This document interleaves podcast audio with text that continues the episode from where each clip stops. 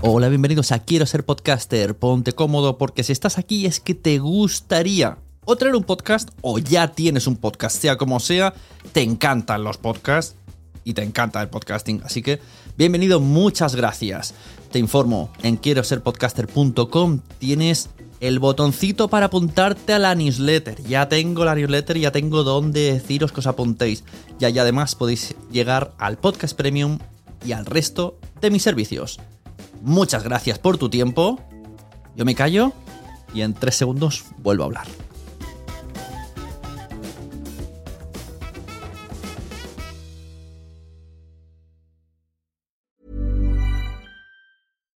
Here's a cool fact a crocodile can't stick out its tongue.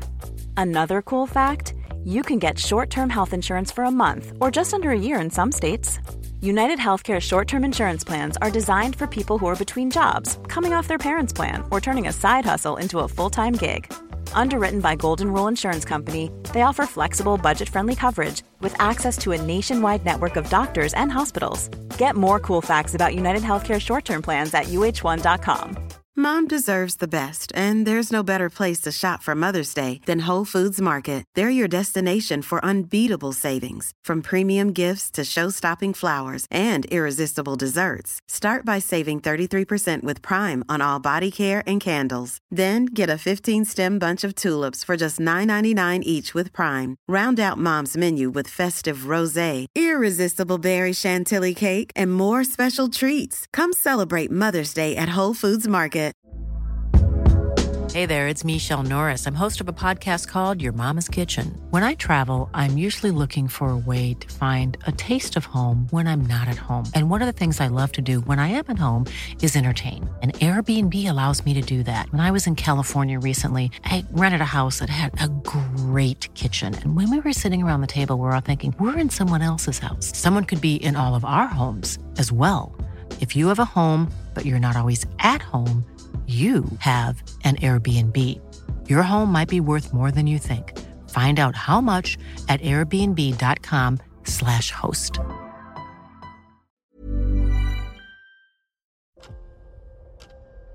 ¿Escuchas eso? Es el tiempo. El tiempo que he estado investigando sobre el mundo del podcast. El tiempo que puedes ahorrarte tú. Ahora tienes disponible la suscripción anual a quiero ser a un precio especial por un periodo corto de tiempo. Entra y únete a la comunidad. Tendrás acceso a entrevistas en directo, más de 100 videocursos de podcasting y chat en Telegram donde recibes toda la información por si no quieres ni siquiera entrar en la web. Tiempo. Eso es lo que te ofrezco. Quiero ser podcaster com.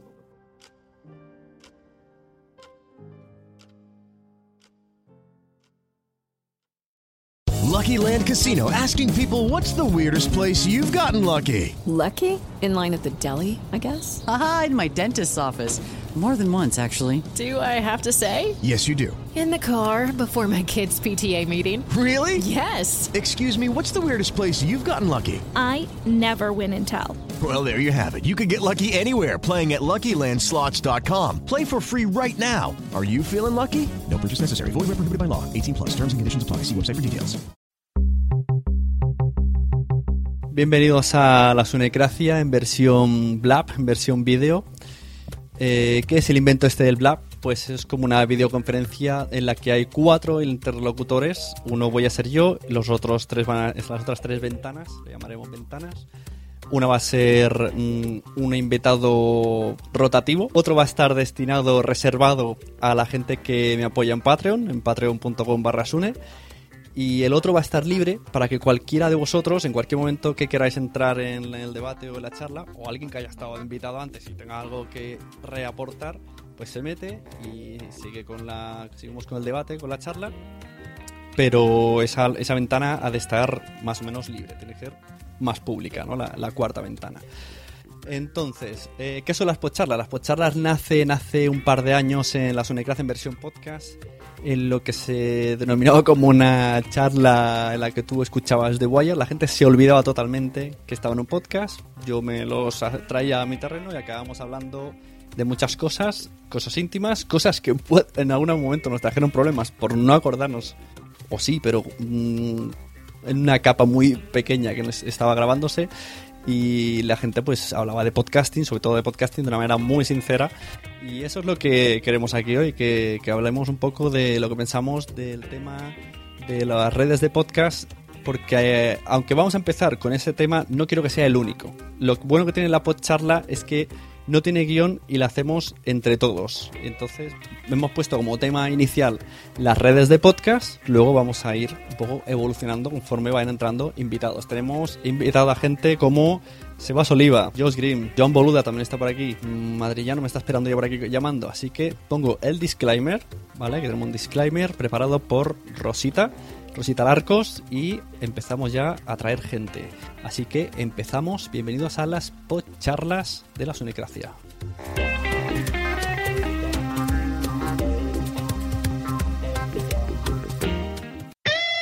lasunecracia.com Bienvenidos a la podcharla una vez al mes y en la nocturnidad que dan los viernes, un grupo de podcaster van a hablar de podcasting, sin guion, sin preparación, podcasting improvisado, moderado desde la sunecracia. Pónganse cómodos, que empieza. Hola y bienvenidos a la sunecracia.com en su capítulo número 87. Este sería la tercera podcharla en total, la primera vez que utilizamos la versión Blab, que es un vídeo que, bueno, videoconferencia grupal pública en la cual puede entrar y salir muchas personas.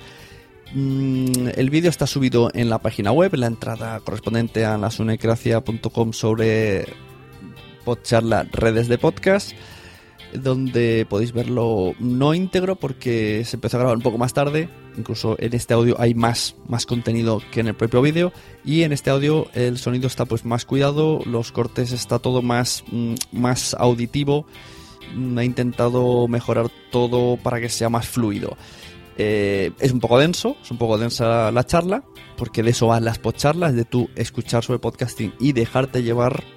Vamos a sacar muchos temas, Vamos a empezar hablando de las redes de podcast, vamos a seguir hablando de JPod y al final vamos a tener un invitado muy especial de, del otro lado del charco, de América, que costarricense, si no me equivoco, no recuerdo ahora dónde nos ha dicho que era, eh, que, bueno, que es muy, muy interesante que apareciera en la podcharla. Tenemos su nombre, se llama Alex Rodríguez, arroba ALXRO de Z Alx Rods. Bueno, lo pondremos por ahí en algún lado, en, la descripción lo veréis rápidamente. Pondremos todos los integrantes que han participado en, en esta charla. Me vais a dejar que hable de los mecenas, toca el momento mecenas, porque gracias a ellos estoy haciendo estas podcharlas. Fue una de las promesas que se hizo en Patreon, hacer una podcharla mensual, pese a que no ha llegado al, al hito que prometí Mm, me gusta mucho, tengo muchas ganas de hacer estas podcharlas, así que vamos a hacer esta podcharla mensual en honor a los Sune Patreons. Si entráis en patreon.com barra Sune, pues veis toda la lista de, donaciones, de hitos, de recompensas, etcétera, etcétera. Hay concursos, hay posts especiales para, para Patreon sobre podcasting, hay debates, hay, bueno, hay vídeos que subo explicando un poco mi vida sobre podcast. Y vamos allá, vamos a nombrar un poco una pequeña mención a todas las personas que me apoyan en Patreon. Fuera de series.com, Manuel Hidalgo, Dri Rednick, Fansfiction, madrillano.com, Pienso, luego ya tú sabes, Daniel Roca, asespot.org, porquepodcast.com, losmensajeros.es y mesientofenomenal.com barra sunecracia si entráis aquí escucháis el podcast en el cual me han contratado para hacerles. Vamos allá, vamos a escuchar la charla. Veréis que empieza un poco brusca la cosa. Os pongo en situación. Me costó un poco encontrar la manera de invitar gente, pero empezamos directamente con el saludo de Josh Green y John Boluda, ¿vale? Recordad también que este podcast lo patrocina John Boluda, se dice durante varios momentos de la charla, pero no me queréis sin recordar el link boluda.com barra sunecracia, que os podéis ya ir apuntando para intentar, como vamos a hablar mucho de monetizar, va a meter el gusanillo, pues yo os dejo ese, ese formulario ahí, que Joan nos ayuda y vais a ver que cosas que dices va a convencer como mínimo a contactar con él. Luego ya decidís vosotros si sí o si no. Pero como mínimo está este formulario de contacto, que simplemente es un formulario, pues eso, de contacto. Vamos allá, con el, la pocharla número 3, primera pocharla mensual en Blab. Bienvenido a lasunecracia.com, presentado por arroba sune. Exacto, sí, ya te van a aparecer todos. Eso. Vamos a aprender. Buenas. Hola a todos. Vamos a aprender cómo funciona esto de Blab. Bueno, pues como iba diciendo, eh, hace poco aquí en España han aparecido varias, poquitas redes de podcast. Una es la de Emilio, de Milcar, que tiene su Lactando Podcast, Emilcar Daily, eh, Promo Podcast y esto de los romanos, que no, no va de romanos, madrillano, va de sus amigos hablando. Pero hay otras, tenemos también otras como CJ Navas, que también estuvo en la Sunecracia, que ha creado una que se llama podstar.fm. Hablaremos también del FM. Creo que sí. Eh, que bueno, parece que está surgiendo un poco esa nueva oleada, pero no solamente está en España. Por ejemplo, tenemos aquí a Jos, que tiene su red de podcast, punto primario, que si quieres explicar un poco de qué va y cuál es el objetivo, porque más bien lo que queremos hacer aquí, que la gente que entre, y sobre todo hay mucha gente en Blab que no sabe lo que es el podcast, pues aprovechamos y decimos que esto en realidad va a ser un podcast, que nos conozcan, que conozcan el podcasting de España y, lo, y, metemos una nueva un nuevo componente en el podcasting que son las redes de podcast. Y a ver si intentamos entre todos ver bien qué son estas redes de podcast, que no es solamente una página donde te dice todo lo que haces.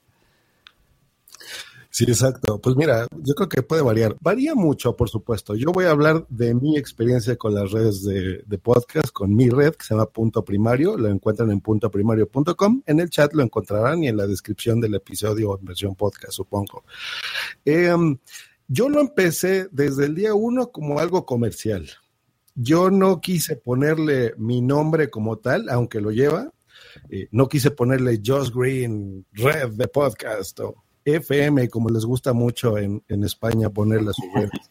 No queda nada más. No queda nada libre. Primero que nada, porque no somos radio. O sea, adiós FM, no. O sea, para mí no tiene que ver eso a mi punto de vista. Entonces, esto es algo comercial, pues punto .com, ¿no? Primero.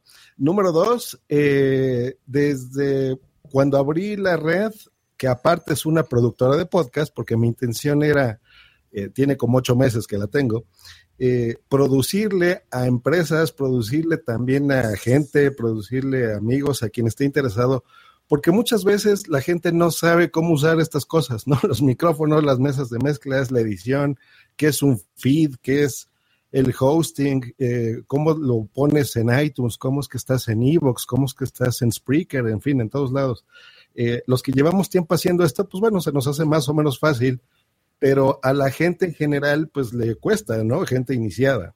Entonces, mi idea fue esa, yo decirle, bueno, yo ya tengo mis años en esto, les voy a ayudar, les voy a explicar cómo hacerlo, eh, voy a ser una productora en donde puedo hacer desde explicarles cómo, eh, asesorarlos y cobrar por ello, hasta producirles completamente el podcast, ¿no? Incluso con voces grabados de gente de la red o ellos graban su podcast, que así es como tengo un par de los que están en la red, eh, y tú mándame el audio y yo me encargo de todo lo demás, ¿no? De la edición, del hosting y demás.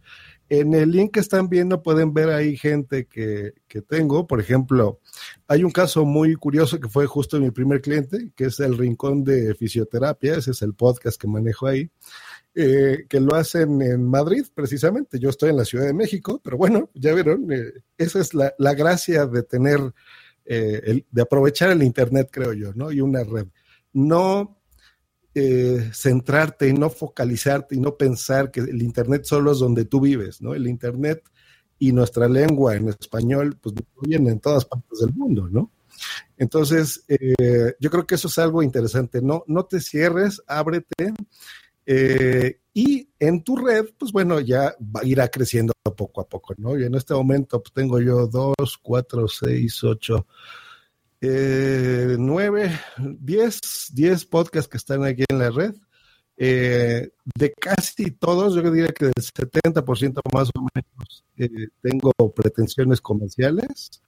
Eh, estoy cobrando dinero porque estén en, en, la red, en sí por la producción más que otra cosa, pero la red de alguna forma te lleva de la mano, ¿no? Yo creo que si te gusta el estilo de mis producciones, por ejemplo, de edición, de cómo se escucha, dices, oye, bien, eh, en general eso encuentras en una red, ¿no? Eh, podcasts que son eh, similares entre sí, por ejemplo, ¿no? Y bueno, hay muchas cosas que podamos hablar. No sé exactamente algo que te has pensado, Sune, y, que aclaremos aquí a tu audiencia. No, no, yo quería más o menos que explicase vuestra experiencia. Hemos visto ya la palabra, ha salido el tema económico, que ya es difícil que en los podcasts se hable de tema económico, ya vemos gente que directamente piensa, voy a hacer una red de podcasts con la finalidad de ganar dinero la cual, mm, si no tiene esa finalidad, no le veo muy, mucho sentido pensar voy a hacer una red de podcast simplemente por placer puro.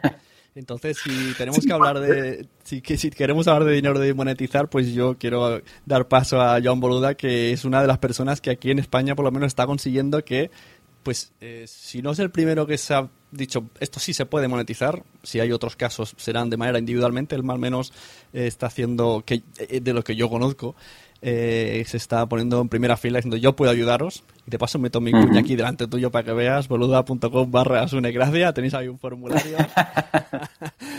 y ahí Joan nos va a explicar un poco el, por qué alguien se haría una red de podcast y, el tema de rentabilizar todo esto. Claro, ah, bien, una de las, precisamente una de las cosas, una de las gracias de montar una red de podcast es que ahora, bueno, nosotros en el, eh, es cierto, como dice Josh, no tenemos que pensar en fronteras, pero vamos, nosotros nos dirigimos al mercado hispano, sobre todo España, Sudamérica, etcétera. Entonces, claro, también tenemos que pensar que no somos como en Estados Unidos, que de repente lanzo un podcast en inglés y me escuchan 400, 500 millones de personas porque está Estados Unidos, Canadá, está Reino Unido, está Australia, sino que tenemos un, un público más reducido. Entonces, la red de podcast lo que nos puede permitir es precisamente eh, si vamos a monetizar esos podcasts a través de, por ejemplo, patrocinios, aglomerar y sumar todas las visitas o, bueno, en este, en este caso, todas las descargas, todos los oyentes, etcétera, ¿no? Es una forma de decir, bien, yo con un podcast, quizás, y, normalmente si son podcasts, porque una de las gracias de los podcasts es que sean lo más nicho posible para tener una audiencia más, más fiel, más que un podcast eh, generalista. Pues en lugar de tener uno, tengo una, y la oferta que yo hago a ese posible patrocinador es de patrocinar globalmente, por ejemplo, 10 podcasts. No, no, siempre tiene por qué ser así. En muchas ocasiones, de hecho, uh, hay mm, pequeños uh, podcasts nicho que quizás cobran más uh, que de patrocinio que algunos podcasts más genéricos. Pero la red podcast al menos da una cierta imagen de decir, bueno, este es mi, esta es mi red, este es mi grupo, puedo hacerte una oferta individual por cada uno de estos podcasts, pero además tengo la posibilidad de ofrecerte una, una oferta global. Y eso es, eh, y eso es posible actualmente. De hecho, claro, yo, bueno, aquí todos los que estáis venís del, del podcasting, bueno, has añadido madrileño, uh, madrillano. Hola, buenas, ¿qué tal? Pero venís del podcasting y ahora uh, estáis virando hacia el tema de, uh, de, la monetización, ¿no? Yo al revés, yo venía del marketing, yo venía de monetizar, yo venía de los negocios, etcétera, y descubrí el podcasting y pensé, uh, esto es totalmente monetizable. Entonces, ahí se unieron nuestros destinos, ¿no? Uh, y de ahí cuando os dije, esto, esto se puede monetizar, sin ningún tipo de duda se puede monetizar. Y de ahí que ya hemos empezado a monetizar algunos podcasts. Yo el mío desde el principio ya empecé, pero después cuando he visto la calidad, porque si algo tiene eh, si algo tiene el podcasting actualmente, es que precisamente como viene de hacerlo inicialmente, aunque haya ese trasfondo de, bueno, y si lo monetizo mejor, pero como viene de, voy a hacerlo porque me gusta, voy a hacerlo porque lo disfruto, voy a hacerlo porque es inicialmente un hobby, porque es un hobby que tengo y lo quiero uh, dar a conocer. Uh, inicialmente, ahora ya no sé, pero hace unos cuantos años nadie montaba un podcast para decir, voy a forrarme, o voy a sacar un sueldo, o voy a... No, incluso hoy en día, bueno, dicen, bueno, si es que hay algo, pues mejor que mejor, ¿no? Es decir, que alguien que monta un podcast, precisamente el factor económico no es el principal motor No es, no es el principal, por decirlo así, la, principal, uh, el, el, principal motivo para el que lo monta, sino porque le gusta. Y entonces, precisamente, eso es lo que tenemos que tener claro, que si tú realmente uh, quieres monetizar un podcast, primero tienes que crearlo, eh, y es siempre el mismo camino, es que no hay vuelta, o sea, no hay vuelta de hoja. Crear, crecer, monetizar. Y esto es siempre. No puedes empezar monetizando. Tienes que crear algo y tienes que poco a poco crecer. Joan, respecto a las redes. Bueno, uh -huh. tú patrocinas uno de los podcasts de mi red, fíjate, que es cuando los niños cantan, por cierto. Cierto, cierto, muy bien. Pero, por ejemplo, yo... yo es que el, el, el, el, que lo hace, me, su voz eh, me tiene enamorado. Me ¿Eso es enamorado? Yo creo que sí. el que lo graba. Ahora que no nos escucha. Mira, es, es bueno el chico, es bueno el chico. Y Calzados Martín, entren, por favor. Bueno. fuera, fuera de eso, lo que yo he estado pensando en mis redes eh, del lado comercial es, el, por ejemplo, ahora que tocas la publicidad, que tú la manejas bien, es eh, hacerla a través de todos los podcasts de mi red. Entonces, por ejemplo, y de los que estén interesados, ¿no? Uh -huh. Entonces, no tener nada más un patrocinio por, por podcast, que por supuesto él lo puede buscar, no, no necesariamente tiene que ver con la red, pero de parte de la red decirles, oigan, miren, eh, pues tenemos un público en común, eh, tal vez podemos poner aquí un comercial, un anuncio que, se, que sea el mismo dentro de todos los podcasts de la red y compartir los beneficios entre los, los podcasts, por ejemplo, que pertenezcan, ¿no? Uh -huh. ¿Esta publicidad en conjunto se puede hacer? Uh, sí, lo que pasa es que, a ver, actualmente poder hacerse se puede, ¿eh? por supuesto. Um, lo que pasa es que actualmente hay, el modelo es válido, funciona. El problema es que hay poca oferta y poca demanda aún, y es muy difícil encontrar uh, un patrocinador que encaje relativamente con un podcast. ¿A qué me refiero con eso? Yo ahora tengo 27 clientes que quieren anunciarse en podcasts. 27 clientes, 27 personas, 27 empresas, 27, algunos son e-commerce, algunos, hay de todo, ¿eh? ¿eh? Tú sabes lo que me cuesta horror. Y después también tengo unos 50 y pico podcasters que quieren ser patrocinados. Pues de todo eso han salido cuatro o cinco que encajaban. Porque si no, a ver, sí que podía, hubiera podido hacer más, pero era demasiado pillado. O sea, demasiado. Había momentos que, claro, yo, por ejemplo, ahora mencionabas Calzados Martín, ¿no? yo le comenté a, a, Emilio, bueno, tengo un patrocinador, ese fue de los primeros, ¿no? Que, que, se me acercó y me dijo, hombre, es que si empiezo a patrocinar Calzados Martín en, una, en un podcast de tecnología, la gente se me va a echar encima, ¿no? Uh, claro, yo lo entiendo. Entonces, pero claro, hasta cierto punto, uh, por ejemplo, todo lo que hace Emilio, es, es, relativa, es, es parte nicho, pero también es relativamente generalista, ¿no? ¿Hasta qué punto Emil Daily puede ser un nicho o puede ser generalista y puede tener un anuncio uh, de algo que no tenga nada que ver? Por ejemplo, el podcast este americano Serial, que se puso muy de moda, que fue, bueno, ha tenido el récord de descargas de, de, de la historia del podcasting, que es esta especie de reality show, de una historia real, etcétera, que van investigando cada semana que ahora en breve saldrá la segunda, que han hecho crowdfunding y ahora saldrá la segunda uh, temporada, uh, anunciaba eh, uno de los patrocinadores, era MailChimp. Y fue un exitazo. MailChimp ahí le, subió, le salió la jugada perfecto. Pero era un podcasting, era, perdón, era un podcast relativamente genérico, aunque iba de temas detectivescos y tal, pero MailChimp ahí no tenía nada que ver. Con lo que quizás lo que tenemos que hacer ahora ya aquí en España, sobre todo mmm, considerando que el mercado está tan verde, que cuesta tanto encajar unos con otros, abrir un poco ese abanico y decir, bueno, aceptar un poco más de decir, bueno, si yo soy un podcast tecnológico y tengo que anunciar yo qué sé, pues zapatos, o si yo soy un podcast, yo qué sé, que hablo de temas de niños, por ejemplo, y tengo que anunciar algo que no está, yo qué sé, pues iPhones, pues quizás podría hacerlo. Eh, lo que pasa es que, claro, siempre quedaría mejor que esté, eh, más que nada por también por el valor. Pero no, no, solamente desde el punto de vista del podcaster que dice, bueno, voy, a, voy aquí ahora a meter una cuña que no está relacionada con mi contenido, sino también por el que se va a anunciar. Y el que se va a anunciar es mucho más fácil encajar uh, con un podcast que tiene un público de mil, aunque sean mil personas, mil quinientas personas, quinientas, da igual, aunque sea un podcast, un público muy pequeño, Uh, pero muy segmentado, que no algo más generalista o que no tiene nada que ver. De alguna forma, estas redes, lo que dice ahora ya está y acabo, uh, lo que dice Josh es, uh, es cierto porque, ¿por qué podría ayudar? Porque al menos, bueno, no encontramos el perfil exacto porque aún está verde, el modelo funciona pero aún está verde, pero al menos uh, por números podemos llegar a varias audiencias. En este caso a 10 tipos de audiencia que formarían parte de, de, tu red de podcast, ¿no? Y ahí esperamos que eso lo facilita, por supuesto, lo facilita muchísimo. Yo lo que veo que hoy día, si escuchas podcast, es que o sea, ya, ya, tienes ahí un nicho en general que es gente que como mínimo sabe de tecnología. Entonces, toda la Totalmente. cosa online, ya sean zapatos o lo que sea, siempre será más público que otro. Sí que es verdad que habrá más público en uno de niños que en uno de tecnología sobre zapatos, pero igualmente al ser online, todo lo que sea online, uh -huh. hoy día ahí lo veo un poco más fácil. Entonces ahí Sí, está un poco sí. complicado. Pero tenemos ahí a, a Madrillano, también quiero darle paso. Madrillano, ¿qué opinas de las redes de podcast y todo este boom que ha salido de los FMs? Pues voy a intentar ponerme del lado del pod escucha. O sea, yo eh, realizo una hora de podcast al mes, posiblemente, sumando tiempos, pero escucho 100 horas al mes.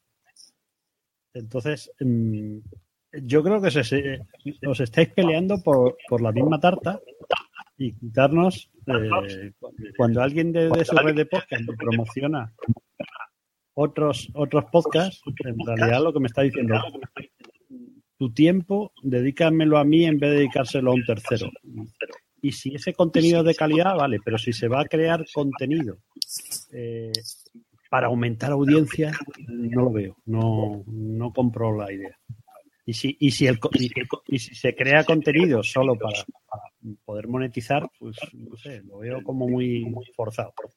Pero también hay distintos redes de podcast. Porque, por ejemplo, hablamos de punto primario. Yo no veo que en punto primario se anuncien unos a otros ahí como una especie de endogamia.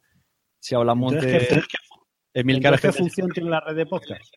Eso es parte de lo que está preguntando Juan Febles en el chat, que él pone, algunas redes de podcast lo que hacen es promocionarse en todas para ganar más oyentes en la red. Yo, por ejemplo, trato de no hacer eso, si se fijan, en ninguna estoy anunciándome a los otros componentes de la red. No sé si sea bueno o no, pero yo lo que busco es darle identidad y darle protagonismo al podcast en cuestión. O sea, si yo estoy editando uno de niños, los niños es el rey, ¿no? Eh, si es de fisioterapia, lo mismo. Lo que yo ofrezco como productor de mi red de podcast es tratar de ayudarlos a ellos a que tengan la mayor audiencia posible, la mejor calidad de audio posible, por supuesto. Eh, y listo, pero no busco, y los tengo en mi red, ¿no? Si alguien entra a mi página, por supuesto, están todos, pero um, no, no trato eso, ¿no? De, de estar entre uno y otro, oye, pásate aquí, pásate allá, pásate por allá. Como que creo, creo que la red en este aspecto molestaría más al poder escuchar que, que ayudar, ¿no? El, el problema es que eso es una función más de una red de podcast que de una productora. Es como cuando tenemos un vivero de empresas que te ayuda a crear la empresa y con el feed y, y editar. Pero la red de podcast lo que están intentando es dar un producto al, anunciante, decirle, mira, yo tengo 100.000 descargas y tengo tantos mil oyentes. Que, ¿Cómo se puede medir? Eh, esto es como cuando el Metro de Madrid dice, tenemos 80 millones de viajeros. Dice, no, no, no puedes tener 80 millones de viajeros si en Madrid hay 10. No, lo que tienes son 80 millones de viajes. Eso es cosa del dueño de. No, o sea, yo, yo ya veo cómo monetizarlo y rentabilizarlo, ese ya es mi asunto, pero yo no tendría por qué involucrar a los podescuchas, ¿no? O sea, creo yo. O sea, de estarles diciendo, oigan, eh, es que hay mucha gente que busca el afán de protagonismo, decir, eh, yo acá y yo hice y yo tengo miles de podcasts y todos. Yo creo que si, si esto se busca, por ejemplo, yo hago acuerdos con mis eh, podcasts que tengo en la red, que no necesariamente tengo por qué yo participar en ellos, eh, pero si busco un beneficio económico, pues bueno, por supuesto que ellos también se tendrían que ver retribuidos de alguna forma. Pero esos son acuerdos que hacemos entre nosotros, ¿no? O sea, no, no, no, no habría por qué involucrar al podescucha. Pero es que esto, eh, como está saliendo ahora, pues cada uno está haciendo la suya. Yo veo diferentes. Uh -huh. Veo que eh, en, en, Argentina, bueno, creo que se han juntado varios podcasts latinos que se llama La Liga. Incluso hay uno español. Latinos y, y, españoles. Por eso están ahí como haciendo una cosa tecnológica, se llaman La Liga y ponen la cuña de la Liga y pues yo ya sé que tiene cierta calidad o, que ya relaciono la Liga con otros podcasts que he escuchado de la Liga, pero eso es otra técnica. Entonces yo creo que un poco hay que escuchar, hay que la gente está buscando su camino. Mucha gente me decía a mí, ¿por qué no te haces un Sun FM? Digo, ¿y ¿qué sentido tendrían? Yo para mí no le veo sentido. Para mí sí para organizarme a ver qué podcast tengo, que a veces ni me acuerdo.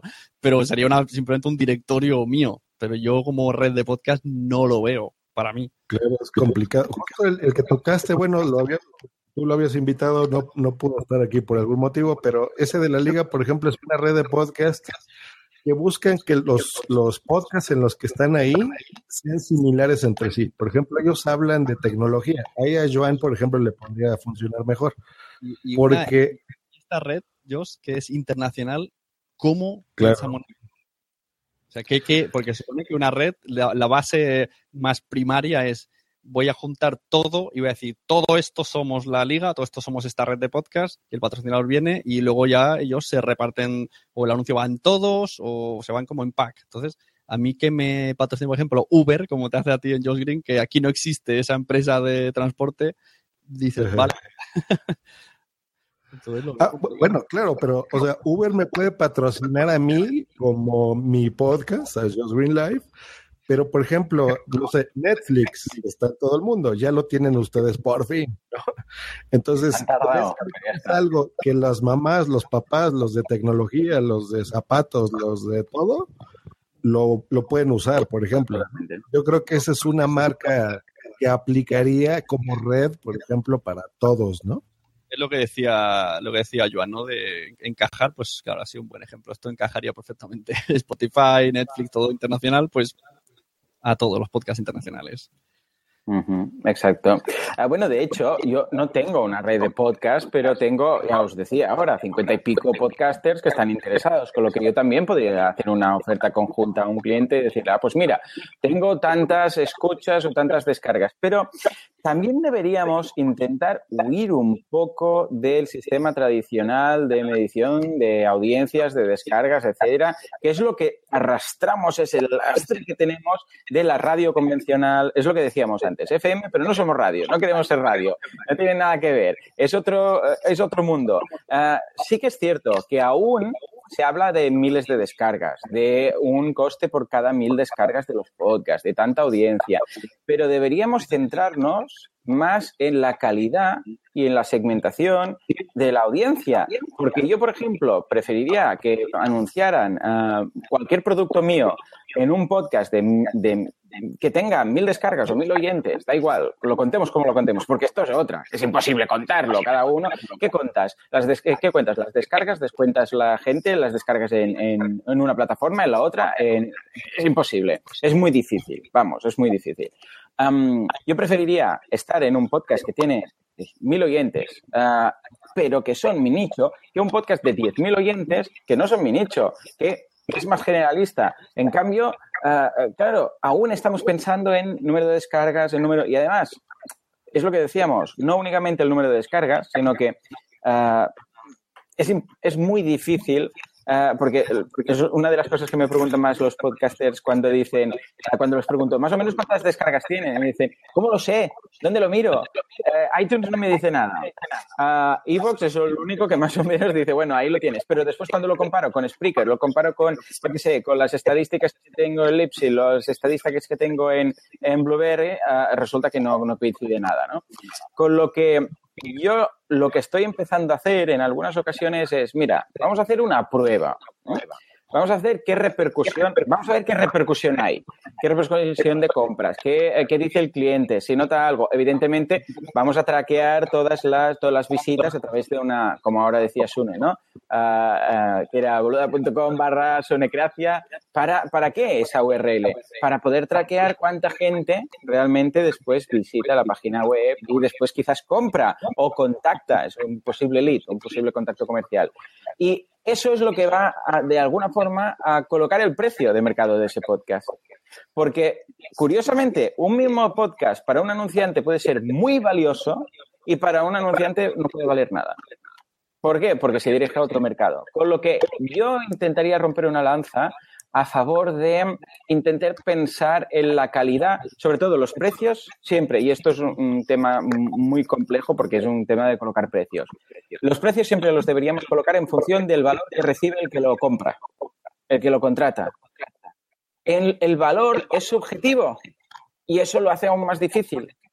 Pues que es así, es que es cierto. Si a mí me interesa anunciarme en un podcast que tiene el mismo público al cual yo le vendo, voy a pagar más que si no lo tengo. Entonces, eso es lo que deberíamos intentar conseguir. Ah, lo que pasa es que, claro, como venimos de los medios de comunicación tradicionales, que prácticamente todo era generalista, radio generalista, televisión generalista, los anuncios se pagaban por qué? Pues por, los, ah, por las estadísticas estas sospechosas de a ver cuánta audiencia tiene un programa, del estudio general de medios, etcétera. Pero deberíamos ir quitándonos todo esto de encima y pensar más en valor más que no en número de descargas. Porque hay algunos podcasts muy pequeñitos. Mira, Madrillano es un caso. De, ¿Cuántos eran cuando reunisteis los 25.000 euros para, para, tu proyecto? Si no recuerdo mal, cuando te entrevisté, era, estaba sobre unos 500. Estoy de acuerdo, porque mira, tienes razón. La audiencia, lo que tenemos los podcasts es eso, es fidelidad y es muy eh, los tienes muy arraigados, o sea, puedes tener dos mil, tres mil, no, no sé, son muy poquitos, ¿no? Como es mi caso, pero de esos tres mil están ahí, son fieles, lo descargan y tan pronto publicas, ahí los tienes. Entonces, es una audiencia que yo me doy cuenta con el ejemplo que puse de Calzados Martín, ¿no? O sea, no estamos hablando de Nike. Te va a dar a conocer, hombre. Claro, es algo más local, pero es algo bueno porque todos estos negocios, no, no llamémosle superempresas, pero esos negocios están ávidos también de incrementar sus ventas. Entonces, con gente, por ejemplo, si yo voy a anunciar algo o, recomiendo algún producto que, como me ha pasado mucho, de micrófonos o de mesas de mezclas o de software, em, la gente va y los compra. o sea, yo se lo sé, ahora que fui al JPod, le llevé a Fran, le llevé a Milcar, le llevé a Zune, micrófonos y todo, porque confían y saben, ¿no? Entonces te dicen, no, pues si yo te lo recomienda, ese es el, el que hay que comprar, ¿no? Entonces, eh, ese valor de nicho, estoy muy de acuerdo, creo que ya todos estamos de acuerdo en que vale mucho, pero digo también, el tema es, eh, las redes de podcast, ¿no? Por eso te preguntaba de también de anuncios generales para una red, eh, para compartir entre todos, ¿no? Pero a lo que decíais, eh, estaba diciendo yo descargas de 2.000, 3.000 que a ellos les parecen pocas, a mí me parecen muchas. está muy bien. 2.000, 3.000, un podcast uh, nicho está muy bien. Se puede, se puede monetizar sin, sin problema. Imaginaos también un podcast sobre perros y gatos de 200. Pues yo lo veo súper monetizable, porque además la gente que tiene perros y gatos de hecho, existen restaurantes de gatos, ropa de perros, mm, cosas súper especialistas y nada baratas. Entonces, pues también es un público que está ya predispuesto a, hacer cosas. El otro día justo, en un grabando el podcast con mi mujer, y dice, me enteré, me dijo así, que se lo voy a editar, no voy a, porque se notó que me medio mosqué, que se ha suscrito a como una especie de consultora que le da consejos para niños. como un curso de Joan Boluda, pero yo dije, eso y, me sorprendió que mi mujer se suscribiera a un curso online. Digo, pero si tú esto no lo usas. O sea, que, les otra. Las madres son otro nicho que, que cualquier cosa que les vaya bien y que les haga sentir bien, mejor madres o mejor consejos, también van a pagar. Es que hay. Curiosamente, uno de, ahora diciendo esto, uno de los podcasts que más interés hay y que más anunciantes coinciden que tienen interés en anunciarse es de la red de Emilio, de Milcar, el de Lactando que es quizás de los más pequeños y de los más nicho que tiene, pero que coincidía más con al menos clientes en mi cartera de clientes que decían, ah, pues este es interesante porque tengo un producto de esto, ¿no? Ah, con lo que, imagínate, y era, vamos, eh, comparado con Emil Daily o con Proyecto Macintosh o con, con, con, cualquier otro, no tienen ni la mitad de la mitad de la mitad de las visitas, pero los clientes estaban más interesados en ese en concreto. Claro, mira, antes estaban diciendo en el chat, eh, venir una cosa muy buena eh, que no quiero que se pase de largo. Cuando hablábamos de la audiencia general de podcast argentina, de tal, que si los anunciantes les interesaría o no, y él ha dicho, bueno, pero a lo mejor, por ejemplo, es el caso muy claro de ellos, él está en México, pero eh, su público mayoritario es en España. Entonces, a lo mejor a un anunciante español le interesa salir en el podcast de uno de fuera, no porque él sea de fuera, sino porque su audiencia es más de aquí. Por ejemplo, decían los otro día de Puro Mac, pues también decían eso, que el 80% son de España porque es donde hay más boom y más interés. Pues a lo mejor un anunciante de aquí les interesa más sin ser ellos de aquí. Ah, pues ahí está. Te voy a pasar mis podcasts para que los patrocines.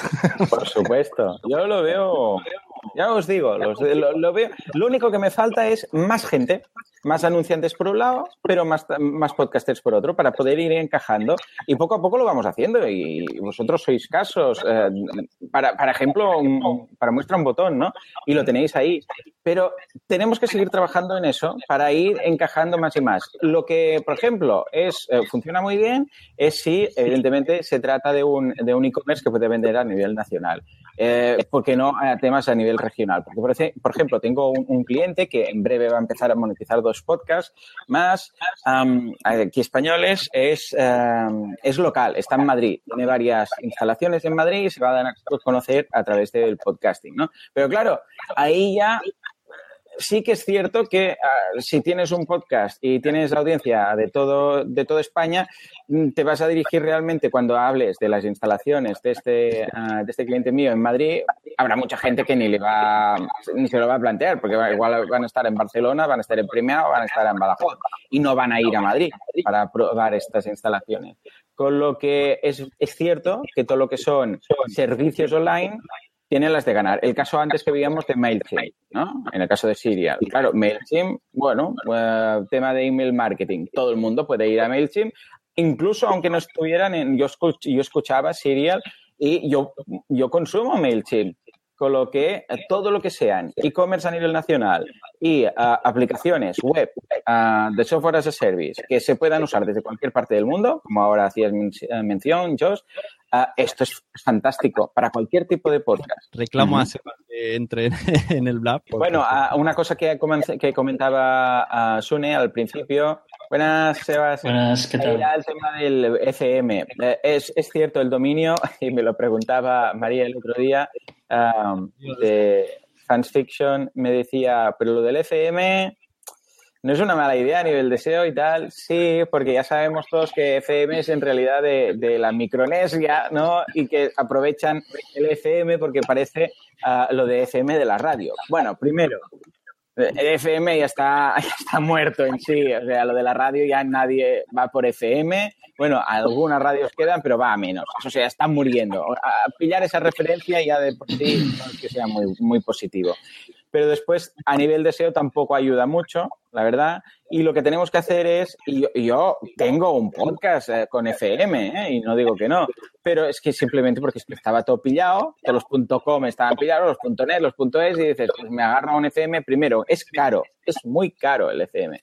Ah, a nivel de SEO no te ayuda y además es una cosa, primero, que está obsoleta, que está yendo a menos del FM.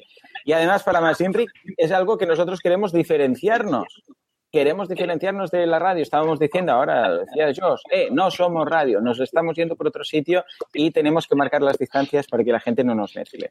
Bueno, pues a pesar de eso, a veces dejamos ahí, pillamos el FM, pero vamos, si no tenéis nada montado en un FM, os recomiendo buscar un .com, un .es, un punto, cualquier otra cosa que no sea FM, porque no os va a solucionar la vida.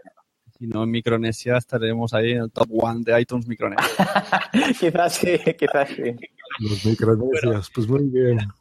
Esta charla en realidad se, se, se inició porque Sebas puso un tweet el otro día diciendo qué interesante se está poniendo el mundo del podcasting. Y entonces la gente empezó a darle bola y él hablaba de las redes de podcast y, él dijo, "Es que es muy poco tiempo, muy, los tweets no puedo explicarme en tweets. Y alguien dijo, bueno, pues Sune va a preparar blab sobre tema. Y dije, mira, pues ya tenemos tema de inicio, así que eh, en honor a Sebas se ha hecho este, este blab.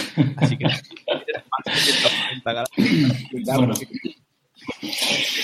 Muy bien. Eh, bueno, hola a todos. ¿Qué tal, Seba? Bien, muy bien, Josh. A ver, el, el tweet que yo puse, es un momento que me bajo el volumen. El tweet que puse era que el, el panorama del podcasting se está poniendo realmente interesante. Y eh, bueno, a ver, ¿cómo, cómo lo cuento? Eh, realmente fue por, por un episodio de La Sunecracia que yo estaba escuchando, el que, el que nos has pasado que, que escucháramos, que nos iría bien, de Podstar. Mm, Pues estaba escuchando ese lo que pasa que ya con, con toda la organización de las JPOD, um, ya hace, hace semanas, desde antes de, de las propias JPOD de Zaragoza, uh, que estamos revisando un poco el panorama del podcasting, ¿no? Entonces, estamos viendo que, el, que, bueno, que actualmente no es como años anteriores. O sea, el, el panorama está cambiando. Lo que pasa que yo me he ido dando cuenta poco a poco, ¿no? En Zaragoza, por ejemplo, y, y fue como, no sé, un poco como abrir los ojos a, a, cosas que en otros años no, pues no me había dado cuenta, ¿no? Pero después, viendo que se están creando redes de podcast aquí, escuchando los programas que, que estoy escuchando y viendo los diferentes modelos que hay, uh, se me ocurrió lo siguiente. O sea, me di cuenta que hay un cambio de paradigma. Entonces, está a varios niveles. Por una parte, el, lo, que, lo que he visto es que de cara al oyente, o sea, el podcaster, de cara al oyente, uh, puede dar más, más seriedad y profesionalidad a sus programas. ¿no? O sea, um, bueno, que yo de que yo explique esto tiene WhatsApp, porque mis programas son que lo hago porque quiero cuando me sale, ¿no? Entonces, yo no soy un modelo de red de podcast. No, ninguno de los programas que yo, que yo tengo no, no se puede, no, no, cabría aquí. Pero sí que uh, cuando un, un, programa... Entonces, lo que, lo que vi es que, el, por ejemplo, uh, pues eso, los programas pueden dar una mayor seriedad al oyente, ¿no? Yo cuando, cuando, uh, cuando escucho, um, por ejemplo, los, los, programas que, el, que puede dar, pues Potestar, como oyente, uh, lo que me está diciendo es que un programa va a venir más o menos puntualmente cada X tiempo. Entonces yo puedo confiar en eso. ¿Vale? Además, es muy probable que ese programa ya cuide mejor pues el audio, el contenido, pero no ese programa, sino todos, porque por encima del propio programa habrá pues el CJ Navas, por ejemplo, que estará vigilante de que la cosa tenga una calidad determinada, porque el producto no es un podcast, es global. Lo que pasa que esto, no sé yo si se puede extrapolar a todas las redes de podcast, porque yo creo que las redes, uh, cada una es de su padre y de su madre, ¿no? Pero um, en, me parece que el, el, el esquema que, que, se me ocurría, las cosas positivas que podía aportar una red de podcast, pues de entrada era esto, ¿no? Una mayor calidad para, para el oyente. Claro, y, y si tienes razón, uh, después hay otra cosa que es de caras al anunciante.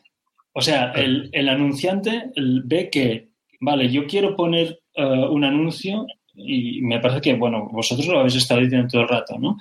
Esto de que aglutina audiencia, uh -huh. pues vamos, a mí me parece espectacular, ¿no? O sea, eso de que uh, yo, de que hay tantas escuchas en la red, pues además si son de unos temas que, bueno, más o menos, al, o sea, que, que, se garantiza que va a llegar a tantas escuchas. Eso, ¿no? Otra cosa, que esto lo sabrá más bien, supongo, pues el, el, qué tipo de escucha es, pues eso yo, a mí eso se me escapa, ¿no? Pero el, el contar que, que, se puede llegar a un grupo de gente y que suele ser estable, porque el, el, oyente de podcast es como el, el, que ve una serie, es que mm, es, es un fiel seguidor. Entonces, a mí me parece que eso mm, es muy potente para el anunciante. Mm. Pero bueno, de hecho, esto es, es lo que, lo que esto es el paradigma los... nuevo que va a hacer que los podcasters amateurs que siempre han dicho no, no, no somos radio, somos, hacemos podcast amateur, que somos libres como el viento, como el sol por la mañana. Pues no. Ahora cuando digan, bueno, vale, pero es que resulta que um, hay posibilidad de dinero um, para que tú puedas hacer el programa pues mejor, con, no sé, no sé, me parece que a la que pones pasta de por medio de la gente en un principio eh, no te va a decir que no, no te va a decir que no, va a decir, bueno, vamos a mirarlo esto, vamos a, vamos a mirarlo. Y, y ya para acabar, lo bueno que tiene esto es que si dices, estas son chorradas, a mí no me gusta porque yo soy un podcaster amateur, oye, pues no entres. Es que es así de claro. Nadie, nadie te va a privar de, como eh, yo con mis podcasts, de seguir haciendo una chocados cada seis meses cuando a mí me dé la gana. Claro, antes bueno, es que eh, sin ir más lejos, esto es exactamente lo que ha pasado con, con, los blogs. Exactamente es lo mismo. Podemos hacer la misma comparativa, las mismas similitudes, el paralelismo. Blogs, hay blogs amateurs, hay blogs más profesionales, hay redes de blogs que se han juntado bajo un mismo criterio, unos mismos criterios de calidad para juntarse entre todos y poder vender publicidad. Y cuando te vienen, te vienen con esto, te vienen con el dossier, los del weblogs de turno, y te dicen, mira, tenemos uno que habla de, yo qué sé, de deportes, uno que habla de nutrición uno que habla de tecnología, y todos sumados son tantos miles de visitas. Entonces nosotros te colocamos el banner en todos ellos y ya está, y es como funciona. Lo que pasa es que nosotros en nuestro caso es un mercado más pequeñito, pero ojo, está creciendo mucho. Y lo que decías tú, de este año al año pasado, no tiene nada que ver el panorama. Ahora, ah, así, de los que yo conozco, Emilcar, el Promo Podcast, Lactando, cuando los niños duermen, eh, Porque Podcast, eh, bueno, Porque Podcast aún no, pero ya lo he pactado con ellos, que también los voy a patrocinar ah, por un cliente mío, los de Apple 5 eh, por 1, o sea, todos, todos, el panorama, están monetizando todos estos y hay muchos más que están monetizando. Hace un año, en las últimas jornadas, le preguntabas en, en cualquiera de las charlas, ¿quién está monetizando? ¿Quién tiene patrocinador? Y nadie. En absoluto, ninguno. Estas jornadas ya hemos visto que ha habido el cambio. Y hay gente, y me, eh, precisamente Suno le decía, ¿no? En una de las charlas, no sé cuál era, que decía, pero ¿aquí quién está monetizando? ¿Aquí quién? Decía, Sune dijo, bueno, yo, yo, y era rollo como, ah, pero hay uno. Ah, bueno, entonces nos lo vamos a creer, ¿no? Con lo que uh, vemos que está cambiando el panorama. Y las redes de podcast son simplemente... Eh, un comentario de redes de México y me despido para que entre también aquí. Sí, yo también. Pérez Drog. Eh, aquí hay muchos, por ejemplo, lo que hablaba Seba sobre la calidad de, de los podcasts de una red que te puede interesar. Eh, aquí hay, bueno, hay muchos ejemplos de hace muchísimos años. Eh, la que me viene a la mente es la podcastería, por ejemplo. Eh, las universidades en México tienen redes de podcast desde hace mucho. Eh, Dixo tiene otra que es, muy similar en algunas cosas en lo que yo hago, ¿no? Tienen un productor que es Mimoso, tiene algunos podcasts también ahí, pero en general, eh, por ejemplo, podcasts de tecnología como Byte Podcast, ¿no? De podcasters de antaño, como David Ochoa. Eh, ahí tienen marcas como Hewlett Packard, como o sea, uh -huh. empresas grandes, ¿no? Que patrocinan, por ejemplo, estos podcasts y viven, eh, son podcasters que esa es su profesión, o sea, eh, hace un podcast que se llama Byte Podcast y listo, ese es su trabajo.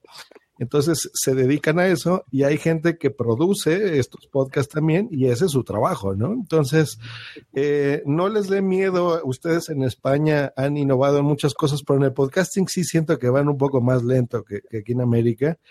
Eh, y en español hay marcas importantes que se animan y que van y que, eh, sueltan dinero importante para, para, la publicidad de esto. Eh, y sobre la red en sí, pues yo creo que es muy común, ¿no? O sea, si, si se está anunciando una marca fuerte con un podcast de esta red, también es muy probable que la calidad técnica sea, si lo producen las mismas personas de la red, sea similar al que esté patrocinado. Entonces, otros podcasts tendrán más audiencia y la posibilidad de monetizar si así quieren, ¿no? O sea, esto no es obligatorio de que tú tienes que monitar, eh, monetizar porque sí, ¿no? O sea, no, por supuesto que no. Cada quien tendrá sus motivos para hacerlo. Y de veras, bueno, a, a, la gente que está escuchando esto y tenga más dudas, pues bueno, nos contacta como siempre o contacta a y él nos hará o me llegará me hará a mí llegar las inquietudes que tengan. Exacto. Eh, y por supuesto, si quieren producir bien su podcast, entren a punto primero, punto com, por supuesto. Y pues bueno, muchas gracias, Une, y los dejo aquí con Pedro y con quien quiera entrar.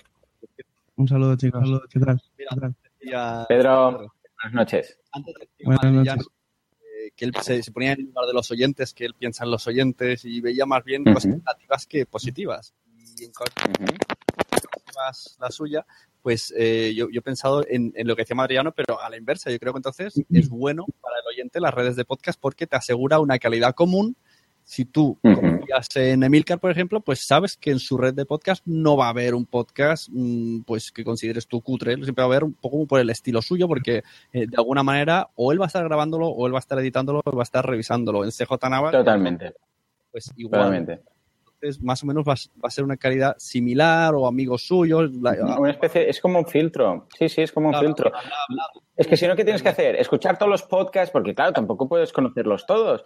No es que tienes que hacer cuando llega un anunciante, mirar este, escuchar el otro, porque claro, no es escuchar uno, es escuchar muchos para ver qué nivel de calidad, que no sé qué. Yo la última vez le tuve que preguntar a Emilio, le tuve que decir, tengo este anunciante, ¿con quién encaja esto? Me dice, yo los que sabía que los que me recomendaría Emilio eh, tenían su, su, criterio de calidad, su, su, sello, ¿no? Ya no por hablar, ya por no hablar de su propia red, ¿no? Pues esto es lo mismo que pasa con las redes de los que estamos aquí, ¿no?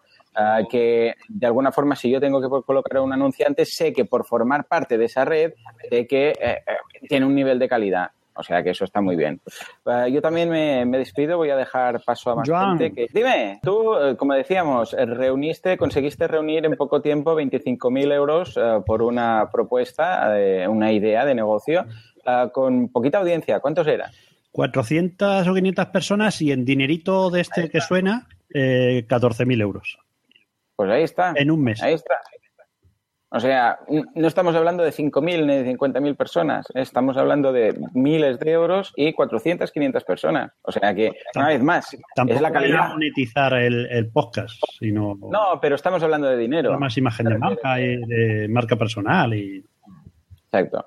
En fin, pues yo dejo mi, mi huequecillo ahí. Uh, so, simplemente decir que si queréis monetizar vuestro podcast, si sois podcasters y tenéis, uh, al menos que, que, os eche un vistazo a ver si se puede, boluda.com barra podcasters y ahí encontráis un formulario. Y simplemente, básicamente es eso. Yo tengo mis clientes y si veo que encaja con, con vuestro público, os voy a proponer algo, un precio y cerrar algo. Antes de, de que te vayas, Joan, Dime. quiero hacer una reflexión. Venga. Al anunciante hay que darle cariño, pero se lo debe dar toda la comunidad. O sea, yo me he metido en la página web de las cámaras de seguridad de, de Milcar, utilizando uh -huh. el enlace uh -huh. para verlo. Y si y en Calzado Martín también me he metido. Uh -huh. Muy bien, claro, ahí sí, estamos. Pero, Todos míos. no, los que veo y, y, utilizo los enlaces de afiliados de fanfiction y de porque podcast y o sea, entre nosotros también hay que ser solidarios, no sé. Es, Totalmente. Que, evidentemente, sí, evidentemente sí, no he necesitado calzado o, o tengo otras alternativas, y lo, pero el tema de las cámaras, pues sí lo puedo recomendar a alguien. O sea, uh -huh. Y, y veo también que no se está creando el hueco para el anuncio. O sea, tenemos una plataforma que dices, no, es que a mí me escuchan y cuando yo diga algo, pues vale, pues pongo un anuncio de un amigo, pues vale, uh -huh. pues pon un anuncio de una ONG. Si uh -huh. de verdad tienes tanta potencia, eres tan buen comunicador, regala ese espacio a alguien que tú consideres. Y ya. Totalmente, totalmente. Lo, lo, aconsejo y de hecho, uh, en muchas ocasiones, en otros, es que no estamos descubriendo nada nuevo, una vez más. ¿eh? Esto es lo que ha pasado en tantos otros sitios. En muchas ocasiones se ha empezado pues anunciando a un amigo, anunciando a otro, a otro podcast de la red, por decirlo así. Mira el Barcelona. Otra, el Barcelona empezó anunciando a UNICEF. bueno, no sé si es porque no tenía novios. Eh, no, el problema es que el Barcelona tenía una camiseta inmaculada que nadie claro. se había anunciado, claro. puso a UNICEF, que, que, no hay ningún problema, y luego ya empezó a. Ahí está. No sé qué anunciar ahora. Yo aquí un Totalmente. secreto de podcaster: en cuando los niños duermen, lo, los primeros dos anuncios eran amigos y, y, yo les decía, oye, ¿puedo anunciarte gratis? Y yo, sí, encantados, porque yo quería primero coger es, lo que dice Madriano, esa costumbre y también que el oyente no dijera de repente, ¿y esto sí, qué señor. es? Sí, y pero sí, porque si lo haces cuanto antes mejor. Si lo vas a hacer, cuanto antes mejor. Aunque sean amigos, aunque sea, aunque sea, una ONG, pero hazlo cuanto antes mejor. Para lo que dices tú, para que después no venga de repente. Y esto también es lo que pasaba con los banners y con la publicidad en otras en páginas web. Es que esto lo vi tanto y ahora lo estoy viendo exactamente en otro en otra plataforma que son que es audio, que es un podcast, pero es exactamente lo mismo. Uh, cuando nadie tenía publicidad y de repente empezaron con los AdSense y empezaron con banners y la gente ay, ahora esto, ahora nos metes publicidad. Bueno, pues cuanto antes mejor. Escucha, que tenemos que hacerlo sostenible todo esto, ¿eh? porque si no ya me explicarás. Está muy bien, pero si quieres que lo haga, que lo haga mejor y que lo haga más, de forma más frecuente, pues escucha, ah, ¿qué te cuesta ah, escuchar un poco o tener un banner ahí? O sea que totalmente cierto. Yo creo que eso es, es, es cosa de acostumbrarnos, igual que todo. O sea, cuando la publicidad llegó a YouTube, la gente se escandalizó. Cuando la gente, como tú dices, eh, Joan, eh, llegó a los blogs, la gente se escandalizó, pero al final es socialmente aceptado. Entonces hay que mm, a que nosotros mm, aceptemos que la publicidad está ahí y que por 30 segundos de publicidad que, por ejemplo, yo soy oyente de Milcar Daily y de tu podcast todos los días antes cuando voy camino a la universidad y a mí no me molesta que Emilcar diga eh, Emilcar Daily patrocinado por tal. A mí no me molesta. Porque, bueno, los 30 segundos. Si ya estuviera cada vez que da, dice tres palabras, dos fueran de publicidad. Hombre, por supuesto. Bueno, pues esto es lo que tenemos en televisión, que tenemos más anuncios que, que programa, ¿no? O sea, que comparado el ratio, comparado con la televisión, madre mía, pues esto es, esto es gloria. Imaginaros que fuera el mismo ratio en televisión. Es que podríamos ver las películas del tirón, como aquel que dice. es que sería estupendo. En televisión prefieren pagar la multa por excederse en anuncios porque les sale rentable. Totalmente, totalmente. Bueno. A ver, eh, teníamos a Joan aquí que se quiere ir a dormir, no vamos a entretenerle más. No, ya está. Hay alguien, lo digo porque, porque tampoco quiero dejar el hueco así, sino Ahora Emilio decía que igual se pasa. Bueno, pues nada, señores, voy a dejar el hueco por si acaso porque voy a estar ahí con el, no, voy a estar ahí por el chat un rato más uh, y cualquier cosa y lo tenemos. Uh, un placer y gracias, Sune, por montar esto. Antes de irte, quiero darte las gracias porque soy estudiante de ADE y ah, tu podcast me ayuda mucho, ¿eh? Hombre, vaya, muchísimas gracias. Un abrazo, Pedro, desde aquí, de verdad. Me, me, vino muy bien, es verdad. Y sé, ya tengo varios compañeros que se lo he recomendado y lo, lo han empezado a escuchar. Tengo muchos estudiantes de ADE que también escuchan, incluso alguno lo ha comentado el profesor, y he ido a dar una clase a raíz de esto. Imagínate lo que da de sí el podcast. El alumno escuchó el podcast, lo recomendó al profesor, el profesor se puso en contacto conmigo y he ido a dar algunas charlas, eh, pues ya llevo como tres o cuatro a universidades cercanas de por aquí de Barcelona y tal. O sea que Barcelona, Gerona, etcétera. O sea que ahí queda, ahí queda la idea. ¿De acuerdo? Vale, vale, yo se lo comento. Venga, ahí estamos, será otra más. Venga, señores. Eh,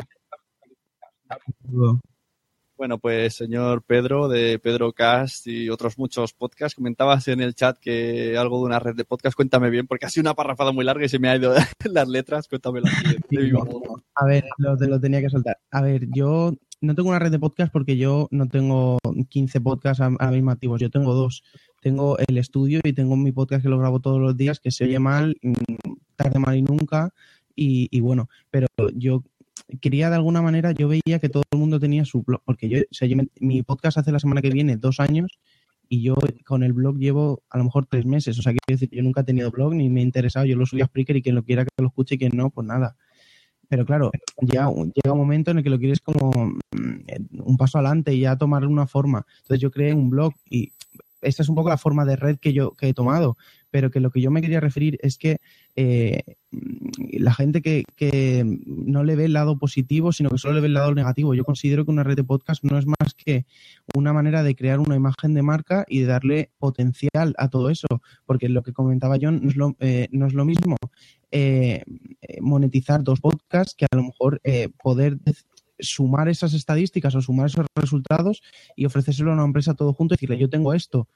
Eh, evidentemente el juntarlo todo tiene más, eh, más potencial y, se pueden hacer más, eh, más cosas teniéndolo todo junto.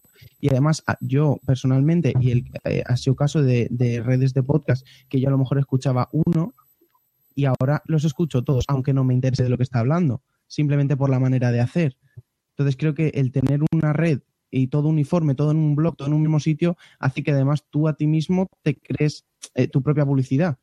Entonces, eh, considero que es lo que le he dicho a, Joan, por tener 30 segundos de publicidad de tu red o de otros, eh, yo son 20 segundos al podcast que al final lo que nadie escucha, la música que quitas cuando terminas de escuchar, ahí meto una cuña de, mi red. Entonces, yo no veo lo, negativo a todo esto. Yo no, no se lo veo, sinceramente. Y es así, no le veo la parte negativa a tener una red.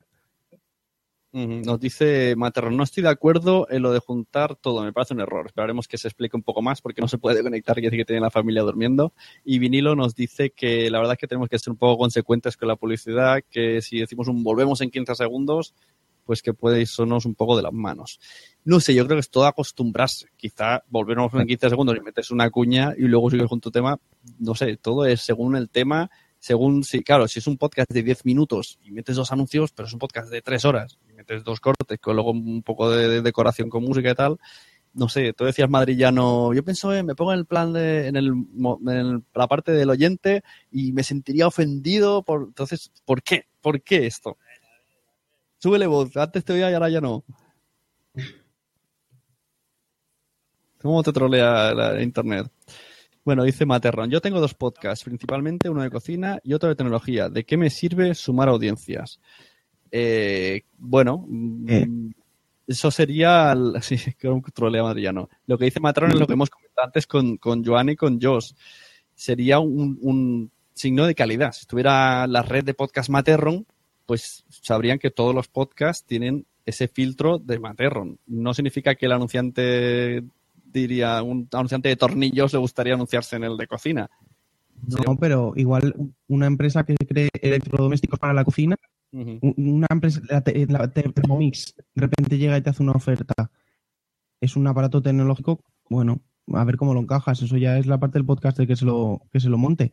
Pero tú tienes, puedes hacer esa publicidad en cocina y en tecnología. Imagínate tú que en lugar de red de podcast ma- Materron estamos hablando de red de podcast Netflix.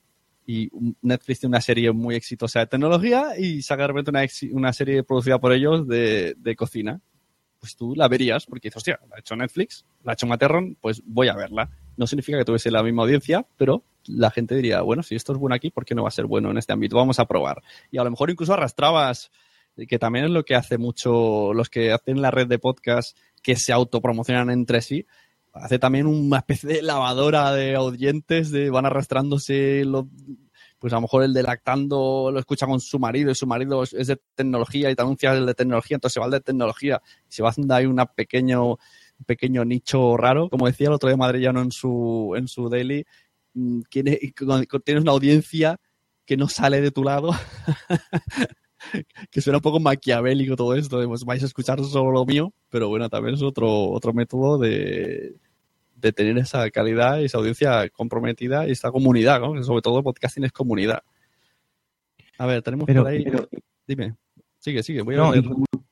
que, muchas veces hay, o yo personalmente, no sé, igual soy una persona muy, muy fanática o como lo queráis calificar, pero yo sí que es verdad que hay gente que sigo que, que simplemente por su manera de trabajar, por su manera de, de, de producir o de editar o su, su sonido que envolvente, su tal, a lo mejor a mí el podcast pues no me interesa, pero yo lo escucho, ¿sabes?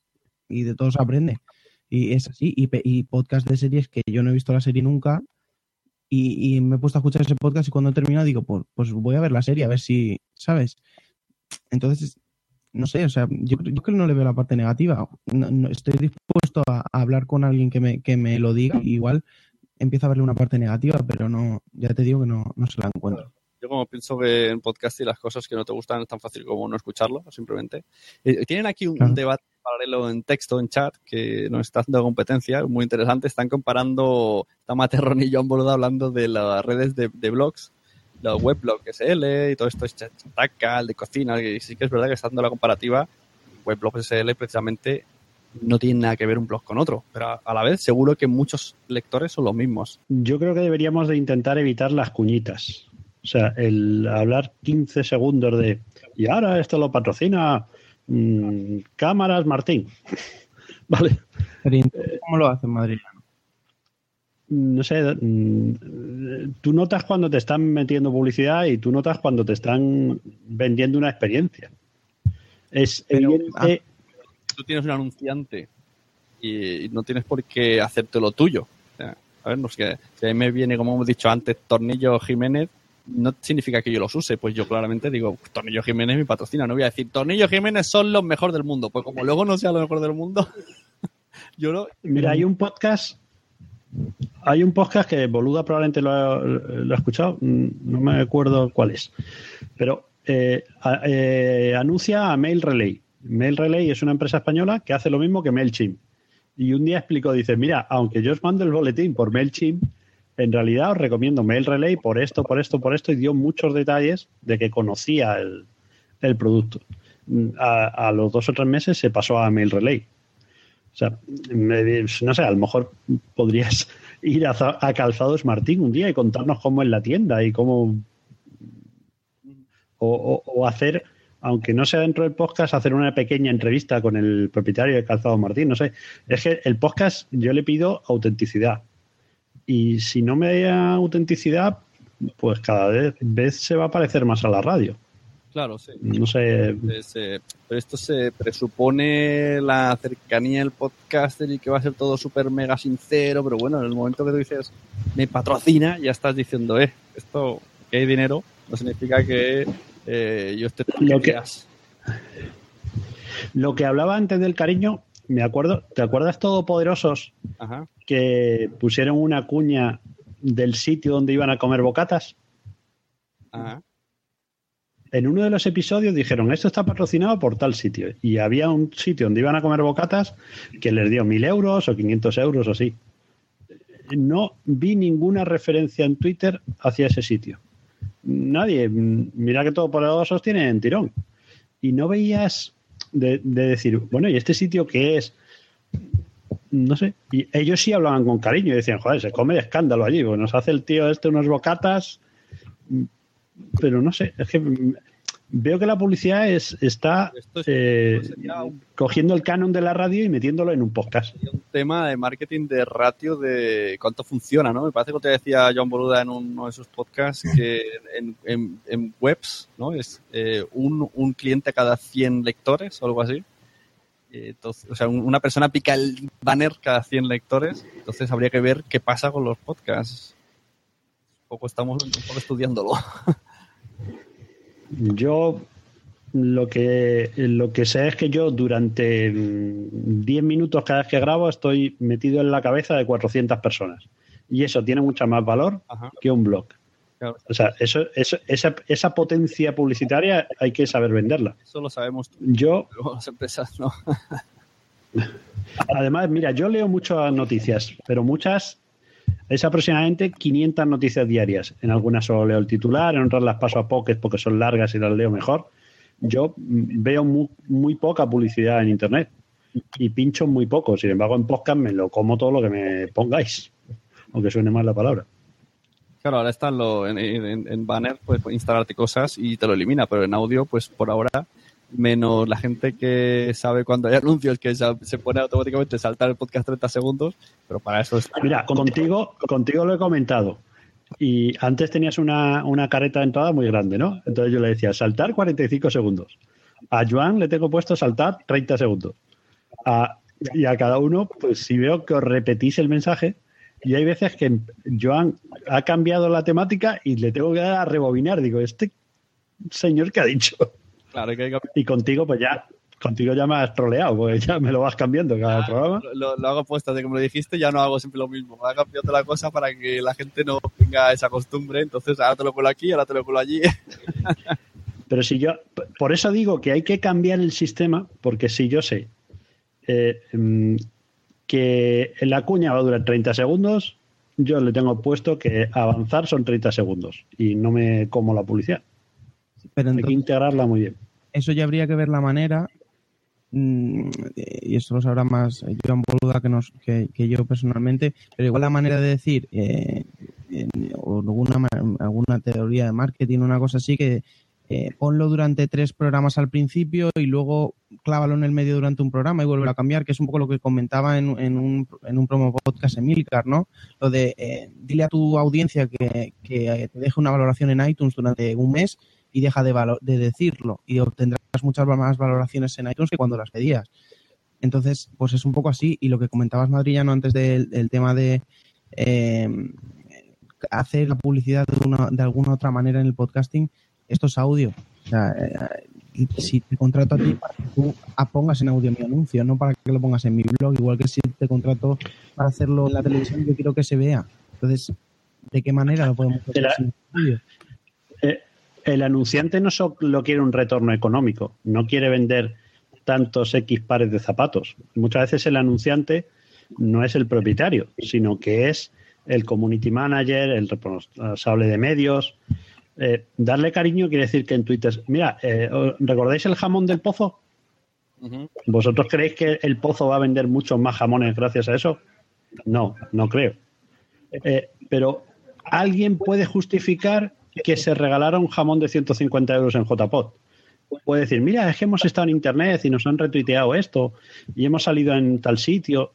O sea, darle medios para que, que las empresas puedan justificar su inversión. Eso, eso que. No, no solo decir, ¿cuántas cámaras ha vendido el de las cámaras o cuántos cursos el de los cursos de Emilcar? Claro, que es darle también un poco de nombre, como mira, el calzador Martínez, como dice Joan, está saliendo de rentable. Eh, bueno, y Joan Boluda, lo, Joan Boluda y los cursos lo hemos dicho un montón de veces ya. Verdad, verdad. O yo, que sepáis que estoy a punto de apuntarme porque quiero hacer un WordPress y estoy muy perdido. Pues cuando has dicho lo del pozo, a mí me pasó esto con lo de Podcast SL, que esto no sé si lo sabe gente nueva como Joan. Eh, hace años, que Café Lock y Cabreado, los, o sea, los podcasters que estaban aquí, pues decidieron hacer una empresa que se llama Podcast SL que iba, pretendía buscar anunciantes para todos los podcasts los cuales ellos iban como de cabeza de serie, de cabeza de grupo, que eran los que más escuchaban, y ellos consiguieron anunciantes. Pero me extrañó una cosa que fue anunciantes de Coca-Cola Cero. Yo pensaba, ¿de verdad Coca-Cola Cero va a ganar algo para anunciarse en un podcast por muchas descargas que tenga, que serían 4.000, 5.000? Coca-Cola Cero. O sea, que no lo entendí muy bien. Digo, ¿qué tipo de anuncio, qué interés tiene? Vale, apostaron, pero, o vale, no sé, no, no lo entendí muy bien. A ver, dice en el chat Pues- leemos el chat. Materrón. Materrón, ¿vale? dice, pero tal como dice John Boluda, los oyentes de podcast son de calidad. En un capítulo del consultorio, consultorio de Enteratec, no es que tenga un consultorio sexual ni nada, mencioné unos auriculares Bluetooth y con, con 1500 oyentes en 30 segundos de audio se convirtieron en tres ventas a través del enlace afiliado de Amazon. Impacto de calidad y eso que el podcast es de humor. Mira, una curiosidad. Eh, yo escucho pocos programas de radio y los que escucho los escucho en formato podcast. Eh, todo por la radio es, es una parte del programa La Ventana y dura, pues eso, 45 minutos y la SER te lo mete, te mete un archivo ahí. Es curioso que ellos, eh, hay un momento que dice Francino, y vamos a publicidad durante cuatro minutos. Tú esperarías escuchar cuatro minutos de publicidad también en el podcast, ¿no? Pues te lo saltas. O sea, ellos no están siendo capaces de decirle a sus anunciantes, oye, te voy a meter esta, esta misma publicidad que me pagas por la radio, la voy a meter en formato podcast. Eh, son cosas que te hacen pensar y dices, bueno, podrían encontrar un anunciante eh, para el podcast. Es decir, mira, en los cuatro minutos de Francino metemos una cuña de 30 segundos y, y algo sacaremos. Pues no. El podcast este de, eh, de Berto Romero, bueno, no es un podcast, yo le llamo podcast, pero realmente es una cosa rara. Sale en YouTube, sale en radio, sale en podcast, no saben ni ellos lo que es. Quién sale en todos lados. Resulta que subieron tres capítulos de golpe y dijo, uy, qué raro. Y eran tres anuncios de consoladores o algo así. Y dije, ¿pero esto qué es? Y eran tres anuncios de verdad metidos ahí como podcast independientes. Y hostia, me los he comido con patata, he escuchado los tres. Si lo, si lo hacen muchas veces no volverás a picar, pero Claro, esta vez pues, pues salieron todos. y, siempre y siempre sabe dónde comprar consoladores. Claro, esta vez Sí. acudiré a ese audio. Evo dice, ¿cuánto dinero se ha, se ha embolsado Amazon con mi enlace patrocinado? Dependientemente del porcentaje. Lo que me refiero es que eh, cuánto eh, yo hago ganar X dinero a un patrocinador. Y aquí un tal del Valle, que si quieres entrar a- a- al vídeo, pues te invitamos. Dice, hola, ¿no habrá otra manera de monetizar? El, moner- el modelo de Joan Boluda funciona para cuando el contenido premium, ¿no? Para contenido... Para el modelo de contenido funciona para cuando contenido premium es ese podcaster, yo pagaría. Sí, cobrar por escuchar. Pero esto de yo pagaría... ya veremos cuando Netflix sea de pago, al cabo de cinco meses, cuántos continúan con el yo pagaría. Todavía- Al cabo de cinco meses, no. Al cabo de un mes. Solo es un mes, Sune. YouTube yo está en pruebas para hacer eh, pago. YouTube está en pruebas para hacer el contenido de pago. Y tú elegís si quieres publicidad o no. Claro, esto, esto es el otro día hubo un debate con justo los podcasts de Milcar, hay gente que se está quejando, y entonces en tu Diego, o yo Diego, Diego, de Joaquín, decía que por qué no se crea como así como una cosa imaginaria para los que se quejan, y ellos pagarían un feed en el cual no estuvieran los anuncios de Milcar. Porque es súper rocambolesco, ¿no? Todo. y- Hay una vuelta de tuerca súper rara, en el cual ya solamente sería el dinero, dinero. Yo creo que es un poco barbaridad eso. Yo te digo una cosa. Dice vinilo que a él le, le dan seis meses gratis de Netflix. Vaya. Yo, sinceramente, mm, yo no sé si igual es por mi manera de pensar, pero a mí la publicidad no me molesta. Y sí que es verdad que hay gente obsesionada con, el- con la publicidad. Y yo lo he comprobado con mi canal de YouTube. Yo subí dos vídeos de revisión de dos aplicaciones. Una que me, la patrocinaron, me mandaron el promo code gratis para, para revisarla y otra no. Yo en la que en la que me mandaron el promo code, a mí nadie me dijo nada, pero en la que revisé yo, porque era una aplicación que utilizaba en clase todos los días y porque me apetecía revisarla, tuve tres comentarios de se nota que es publicidad, se nota que te han pagado por esto. Entonces yo creo que la gente vive demasiado obsesionada con el mundo de la publicidad. A mí es que me encanta. Pero es que es el pan nuestro de cada día y est- estamos viendo en los blogs y, y en la tele y en todos lados nos están apagollando y parece que es un poco el, el camino lógico. Sí que es verdad que parece que estamos en un momento del podcasting un poquito con la obsesión, pero es por lo que decía Sebas, que realmente hemos dicho, ostras, es posible. Supongo que esta fiebre del hablar todo el rato de monetizar acabará cuando realmente esté más establecida la cosa. Ah, Pero como pot escucha, eso también fastidia. No me contéis la película de monetizar. Excepto que sea un, no sé, a lo mejor Emilcar es un diario personal o tú, pero se está incidiendo mucho en explicarle a la gente los esfuerzos para monetizar. Y, y claro, al final dices, es que el 60% son anuncios o, o la película de monetizar. pero, sí, eh, puede ¿de, qué- molestar. de qué podcast estamos hablando, María, no? es una manera de... De los 100 que escucho. No, no, me refiero. No, Yo creo que están hablando Me refiero con el ejemplo de, de Milcar, que Emilio también se está llevando una publicidad hoy, pero bueno, eh, si tú estás escuchando donde en el único podcast que yo, y los escucho casi todos, en el único que he oído hablar de publicidad ha sido un podcast, pero es que es un podcast sobre eso. Y en Fast Fiction, ting, o sea, es un bulle bulle que en general se está hablando en todos, para justificarla, para y- que sí, que está muy bien contar la, la aventura, Tiene pero parte de justificación, tiene parte de, de explicación, tiene parte de mensaje subliminal, pero puede ser, puede ser que molesta. Habrá que hacerlo un poco más mm, disimulado. no, es que eh, tú imagínate que yo saco un, un periódico local o un fanzine, como antiguamente, y el fanzine, el, el 20% del contenido es hablar de cómo estoy consiguiendo publicidad para el fanzine. Mm, Si yo quiero hacer un- una publicación, no quiero hablar de cómo estoy buscándome las castañas.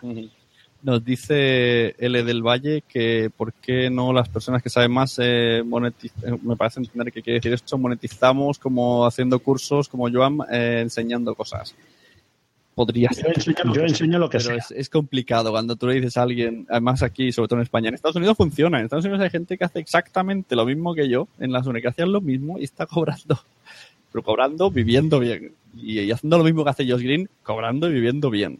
Allí, pues sí se puede, aquí es más difícil, ya hemos dicho que aquí el tema eh, pagar y tal, habrá que ver la conversión de suscriptores a los cursos de John Boluda y eso que lo hizo todos los días, todos los días de- y ya va saliendo anuncios de Nemilcar en todos lados y- pero realmente no sé cuánta gente se llega a apuntar. Es difícil el tema de pagar por hacer cosas, a menos que sea mi mujer y le hagan consejos para los niños. De todas formas, en Estados Unidos el volumen de oyentes para el mismo trabajo es- mucho más elevado. no se pueden extrapolar cifras.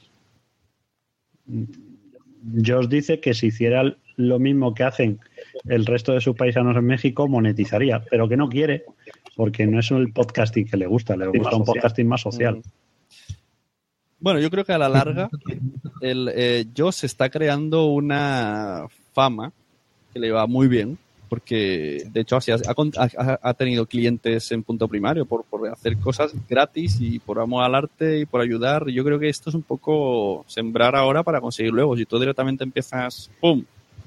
Ya tendrás una lista de clientes, pero no tendrás esa, ese puntillo de confianza, pienso yo. Cuéntame, Pedro, que se ha interrumpido. Pero también, no, que me- me- lo que quería decir es que también hay que tener cuidado, o sea, hay que llevar cuidado en el, en el sentido de, eh, aunque tú llegues a monetizar y llegues a tener una red, mm, no te venga para arriba y me cambies lo que yo te he escuchado de siempre. de siempre. ¿Sabes? Porque al fin y al cabo, si vamos en paralelo. O sea, tú, o sea, me refiero, no, ah, igual que con YouTube. Con YouTube tú va a llegar a un punto en el que, que ya dándole el pie al, al, al del extranjero. Pero nosotros siempre estamos a la cola de todo y esto tiene que evolucionar y en algún momento llegaremos al mismo punto que están los de fuera, los podcasts americanos, los podcasts, los podcasts. Entonces es eso, hay, que esperar y evoluciona la cosa. Pero vamos, que yo a esto le veo futuro y te digo una cosa, yo te podría decir más de tres podcasters que acabarán viviendo de esto. En el futuro, ¿cuánto tiempo? No se sabe, pero acabarán viviendo de esto. Sí. Mira, hablando de redes, si os fijáis en, Pocket Cast y entráis la pestaña Networks, salen aquí hay un montón de redes a nivel mundial. Está eh, TWIT, que se leería tweet, por eso lo he dicho para que no pareciera un tweet. El, el más conocido es 555, Relay FM, o sea, hay, un montón. Y, y entramos y vemos una parrilla de diferentes temas, de películas, de trabajo, de... eh, pues habría que ver cómo, cómo empezaron estas redes. Y yo la que más puedo hablar así que conozca un poco es la esta mexicana Dixo, que son diferentes podcasters que las cogieron de la radio así como famosos, y le, le montaron su programa, se arriesgó, invirtió, le salió bien, y el punto de calidad es que los editan, se editan todos muy similares. Tú escuchas uno de Dixo de, Fernando Tapia, me parece que está, y otro, y sabes que es Dixo por la forma de estar. Entonces, genera esa. como que a lo mejor también el anunciante dice, eh, yo salgo en Dixo, también tiene ese. ¿No pasaba antes cuando leía un correo Café Lock vuestro? Decía, eh, has salido en Café Lock, aunque se han, se han cagado en mi apellido tres veces y me han insultado, pero he salido en Café Lock. a lo mejor también tiene esa cosa con los anunciantes de, hey, mira, he salido en Emilcar. El otro día salí yo en Todo por la Radio, un tuit mío. Por tu culpa, por tu culpa además. Madrillano, Way of Life. Guillán es el mejor. Amidano es el mejor. Un podcast que nadie puede describir. Amidano caca. No, dilo bien. Es el mejor caca. Tienes que escucharlo. Madrillano.com o búscanos en iTunes, Evox, Spreaker o en los mejores cines. Cabrones. Cabrón de tonto. No, no digas eso. La gente está opinando mucho por el chat, pero se ve que es demasiado tarde, tiene la familia durmiendo y no se puede conectar. bueno, está diciendo L del Valle. eh, el año que viene os digo, nosotros hablamos en nuestro podcast sobre programación y en enero probaremos concursos, ya os contaré. Muy bien, pues mira, cualquier persona que esté escuchando esto que haya conseguido monetizar de alguna manera, pues que hable con su Gracia. Algún día haremos un capítulo especial que esto aunque diga Mariano que no mola hablarlo, a mí sí que me gusta hablarlo porque me gusta indagar el tema de podcast y ver cómo va creciendo y explicaros un poco a todos. Pero a ver, yo no digo que no mole. De hecho, tu metapodcast se supone que tienes que hablar de eso. Pero, pero un podcast que no va de, de podcast, pues que no me cuentes tanta historia. ¿Sabes? Que es un poco. Un poco. ah, que parezco un cascarrabias. Que a mí, que el que quiera hacer red de podcast, que las haga. Y yo seguiré escuchando lo que me apetezca. Pero veo que, que se habla excesivamente de monetización.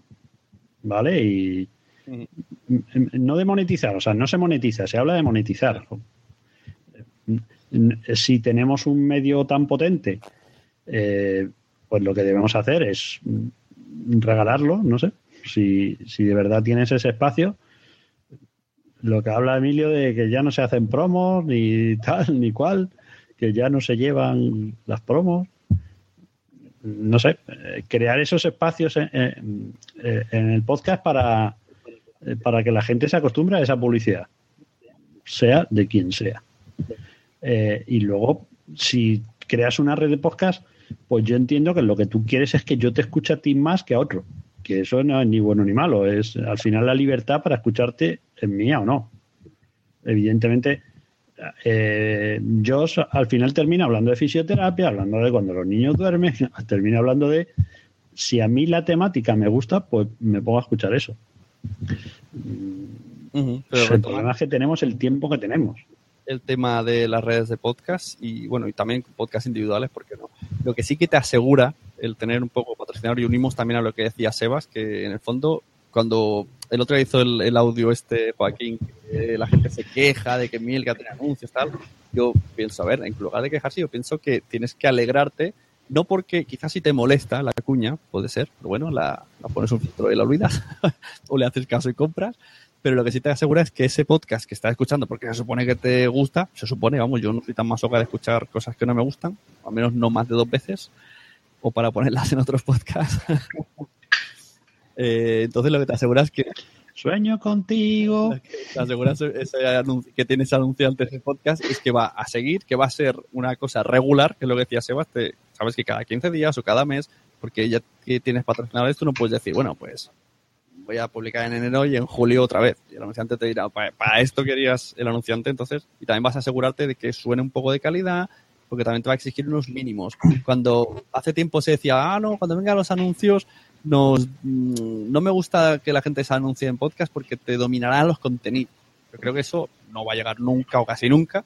Lo que sí que te puede dominar es en la publicación, o sea, en la responsabilidad y en la, la forma de, de- sonido y de que sea un poco producto más vendible, pero no en el contenido.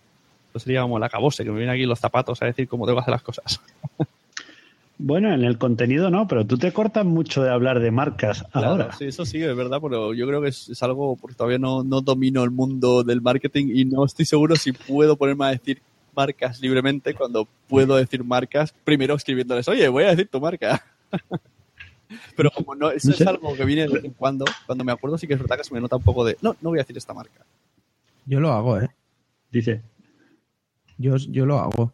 Cuando a lo mejor en el, voy a hablar de alguna aplicación o de algo, yo primero le mando un correo. Y si me dicen que no, hablo igual. Pero si cuela. Es así. es verdad. Qué crack el Pedro. Este viene pisando fuerte. Y, sacármelo en todos los podcasts que queráis. Yo es así. Yo cuando hablo de algo, primero he preguntado, oye, voy a hablar. ¿Qué pasa? No, nada. Pues nada, hablo, hablo igual. Pero yo no me llevo nada de esto. Si me puedo llevar algo, pues mira. O no, al fin y al cabo es eso. Yo lo hago y lo confieso aquí delante de todo el mundo con 61 personas mirando. ¿Verdad? Dice Materrón que van a que van a empezar a lanzarse podcast de política. Y Johnny García, vinilo y PTT, quiere el podcast de Podemos. Bueno, vemos- he he escrito a Emilio, dice que lo más seguro que no llegue, que está en el coche que está sin voz. Así que si quiere eh, Sebas, puede entrar y hablar, o vinilo, y hacer una sección JPod Málaga. Que sepáis que a partir de ahora, cuando haga Blabs, va a tener su espacio aquí JPod para que la gente sepa un poco y haga preguntas. Siempre la oportunidad de preguntarle antes de que haya nada. Mira qué rápido. Así que tenemos un patrocinador que, que no me paga, ese es voluntario mío porque me gusta el evento. A mí me gusta Sebas. Claro, a mí también. Undécimas Jornadas Nacionales de Podcasting, Málaga 2016. El latido de la comunicación tiene una cita en el sur. Con una sede preparada para grandes eventos. Desde una ciudad cálida, cosmopolita y con las mejores infraestructuras. Organización de las JPod Málaga se complace en invitarte a la mayor fiesta del podcasting en 2016. Apaga el gris de tu vida y enciende los colores que llevas dentro de ti. Te esperamos. JPod Málaga 2016.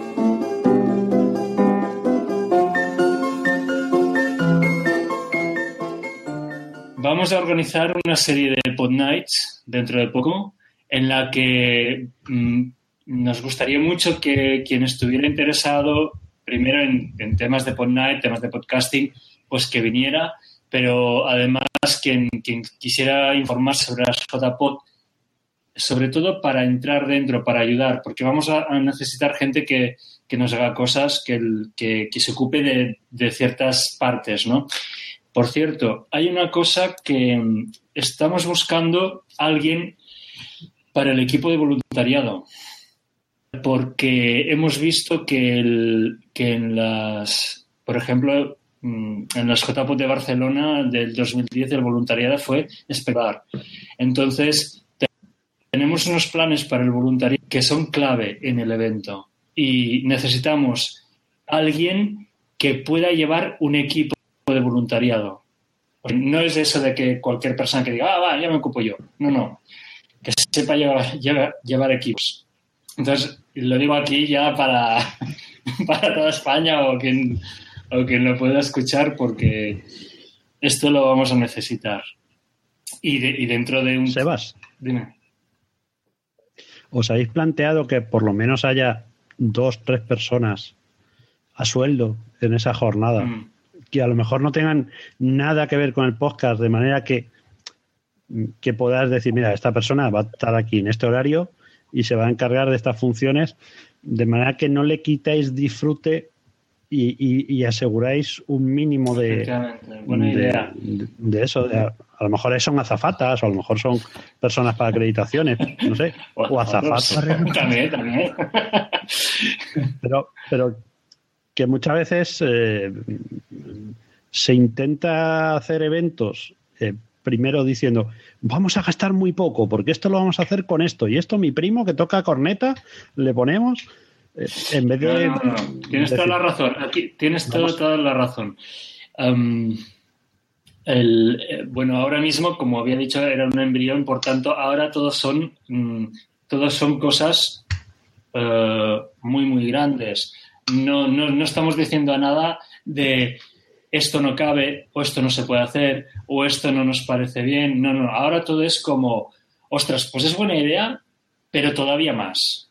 ¿no? Vamos así. Después ya a partir de enero, febrero, seguramente será por ahí, empezaremos a ver un poco la realidad y a ver ah, y a palpar hasta dónde podemos llegar. Pero am, el hecho de, de- pagar por servicios determinados no lo habíamos barajado en voluntariado, porque voluntariado es eso, voluntariado, pero am, no, no lo descarto, o sea, te, cojo la idea y no, no la descarto en absoluto, aunque ah, sí que pensábamos o nos centrábamos mucho en el, en el dinero que podamos recibir para destinarlo al contenido. Para nosotros es muy importante el contenido en estas, en estas JPod. Claro, es más o menos lo que, lo que hemos venido diciendo de las redes de podcast, pero pasado a un evento. En el momento en que ese evento coge seriedad, coge dinero, coge una estructura, pues eh, todo eso hace que sea mejor en sí. Aparte, sigue manteniendo el nombre de JPod, que es lo que decíamos como una especie de red de podcast, pues una red de eventos. Mm, pretendemos que, que gente de fuera pueda ver de forma seria este evento.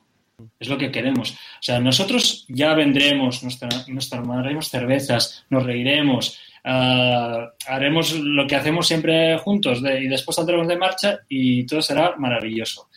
Pero ah, que alguien de fuera pueda mirar este evento y decir, ah, ostras, se hace esto en España o, y me interesa, me interesa ir porque quiero ir a esa charla, porque quiero ir a esa ponencia, porque de- quiero ir a esa mesa Cuando redonda. dices alguien de fuera, ¿a qué te refieres? ¿Fuera geológica, ge- geolo- geolocalizadamente o fuera de afición?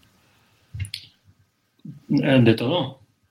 Sí, sí, sí, no, no, fuera, fuera de afición. A ver, a ver, el público, el público de las JPOT es, es el que es. es y, y- y no, en absoluto decimos que no. ¿eh? O sea, las JPOT la han aupado los podcasters y los oyentes. Y este evento es así. A día de hoy y dentro de un año seguirá siendo así. Pero está cambiando el panorama del podcasting.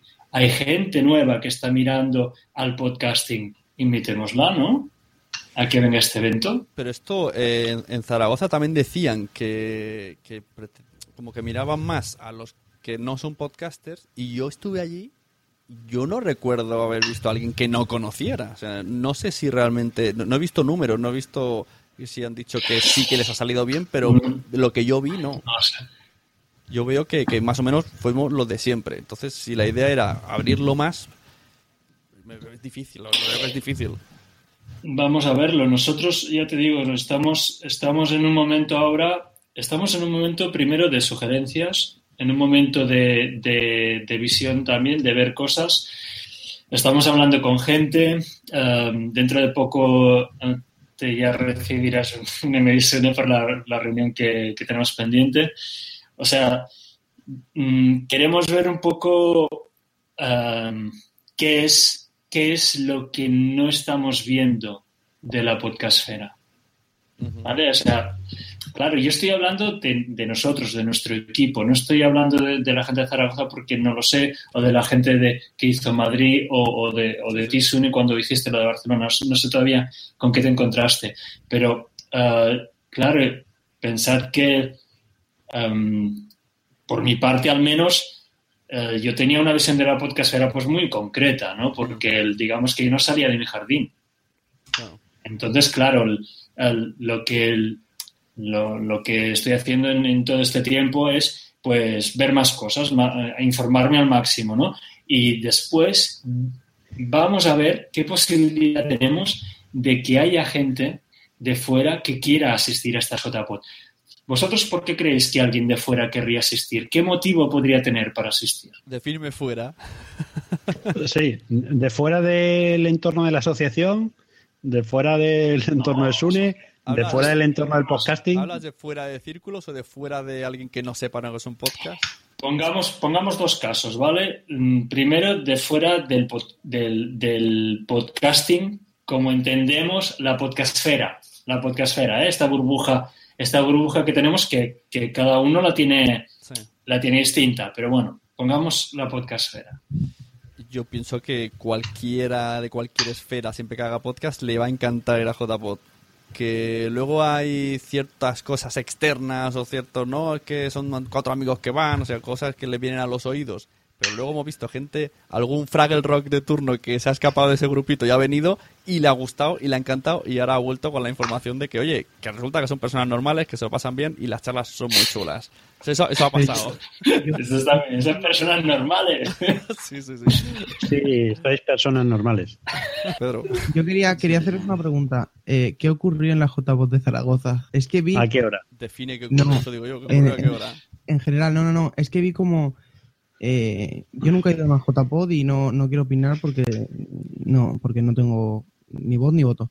Pero quiero decir, eh, fue como que, yo no sé si fue por parte de la organización o de los propios grupos, pero que como los grupos media, estos que se consideran ellos grupos media, como que utilizaron la JPod como vamos a quedar nosotros en Zaragoza, nos damos una vuelta, pero ya no vamos nosotros por nuestro lado.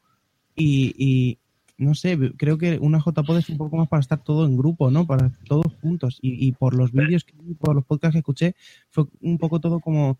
eh, Estamos todos recogiditos en Zaragoza, pero cada uno por su lado. Pedro, es más sencillo de lo que parece. Eh, cuando vas caminando por la calle, más de 80 personas, te viene la policía. O sea, no se puede pretender hacer grupos de todos.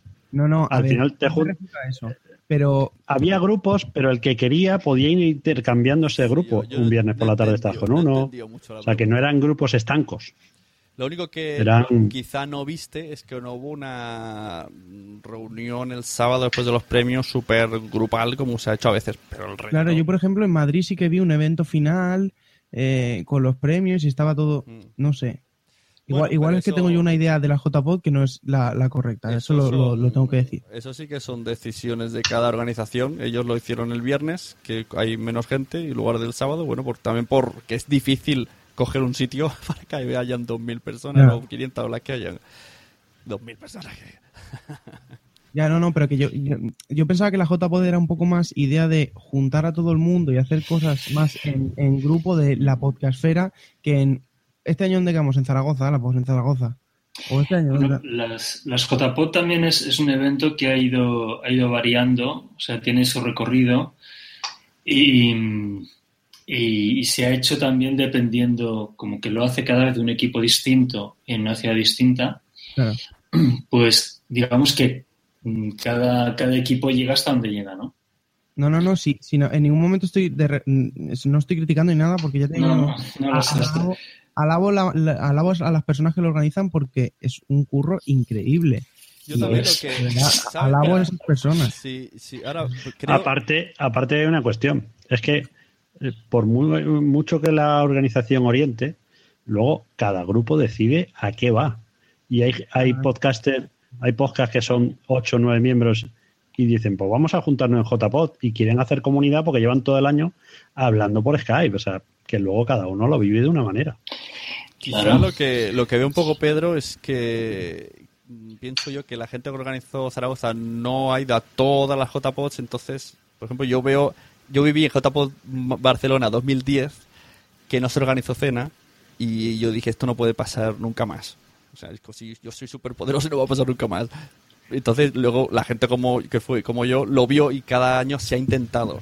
Quizá esta experiencia no la tuvieron y a lo mejor ahora mismo si les preguntas algo de Zaragoza sí que te dicen, pues a lo mejor sí que tendríamos que haber hecho, porque esto suele pasar mucho. Entonces vas viendo fallos sobre la marcha y sobre cada JPod Claro. que ha sido. Yo creo que lo importante, y si fuera una cosa como colofón, pues si yo no estoy al final, eh, JPod Málaga, karaoke total o no.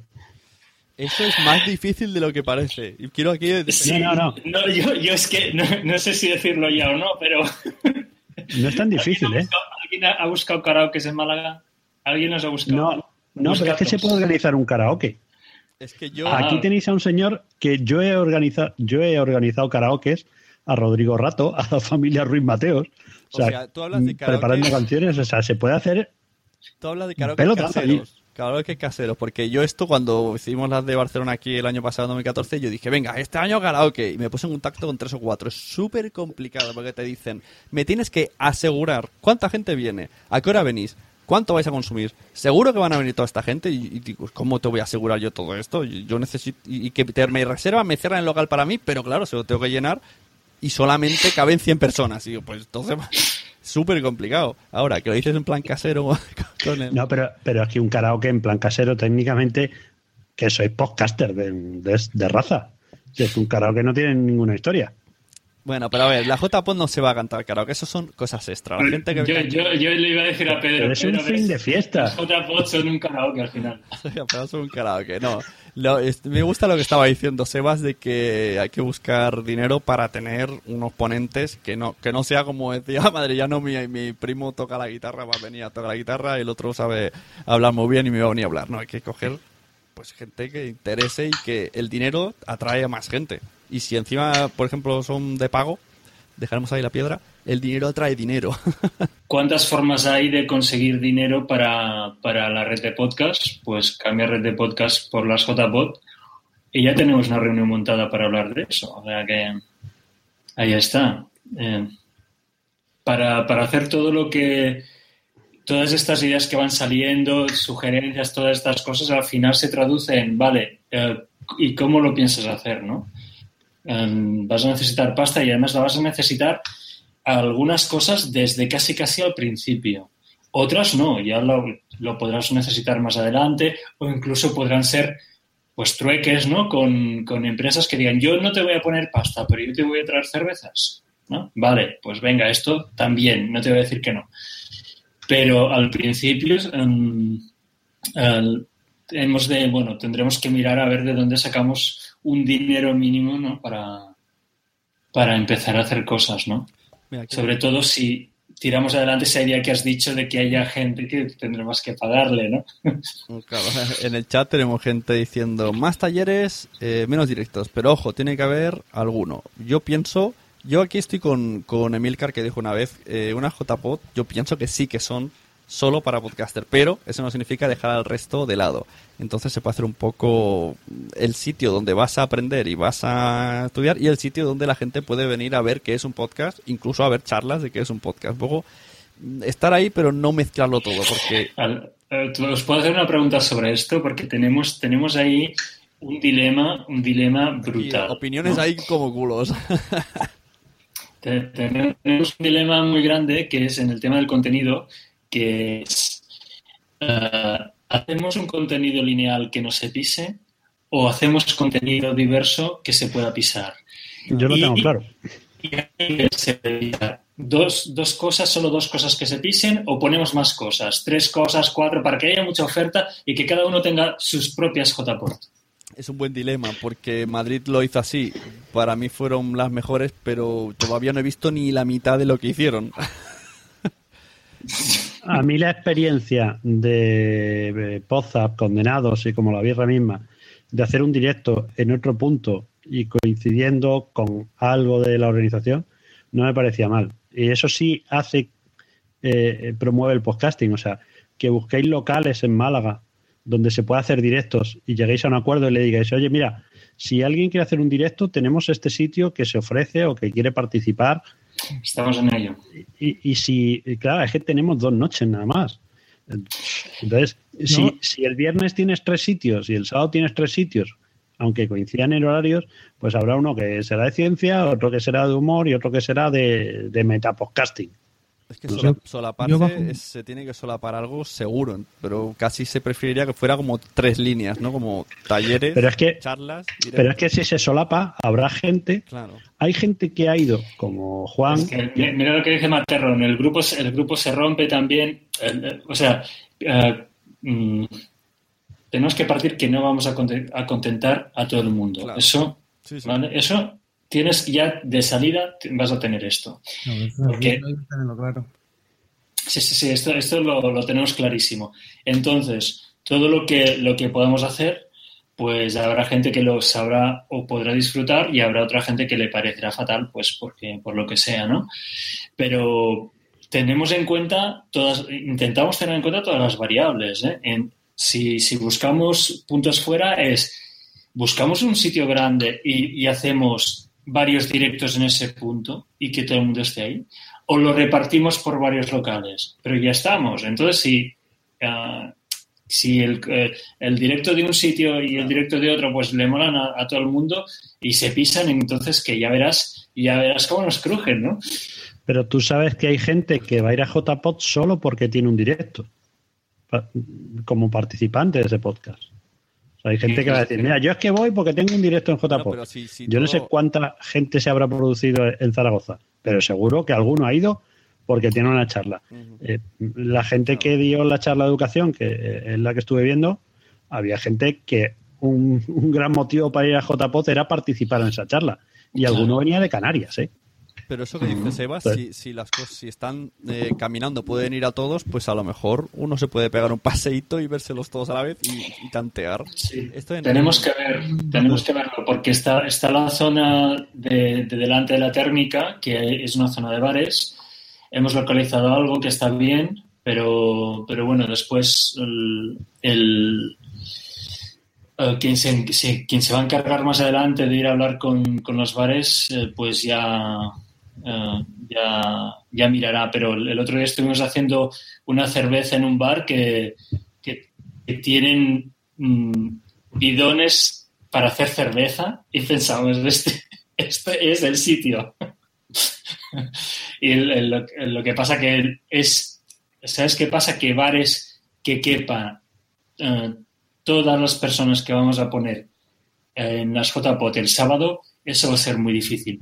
Otra cosa es toda la gente que va a venir el viernes, que es muy probable que sí que lo consigamos. El viernes, para el viernes es muy probable que consigamos mm, bares donde pueda estar más o menos todo el mundo.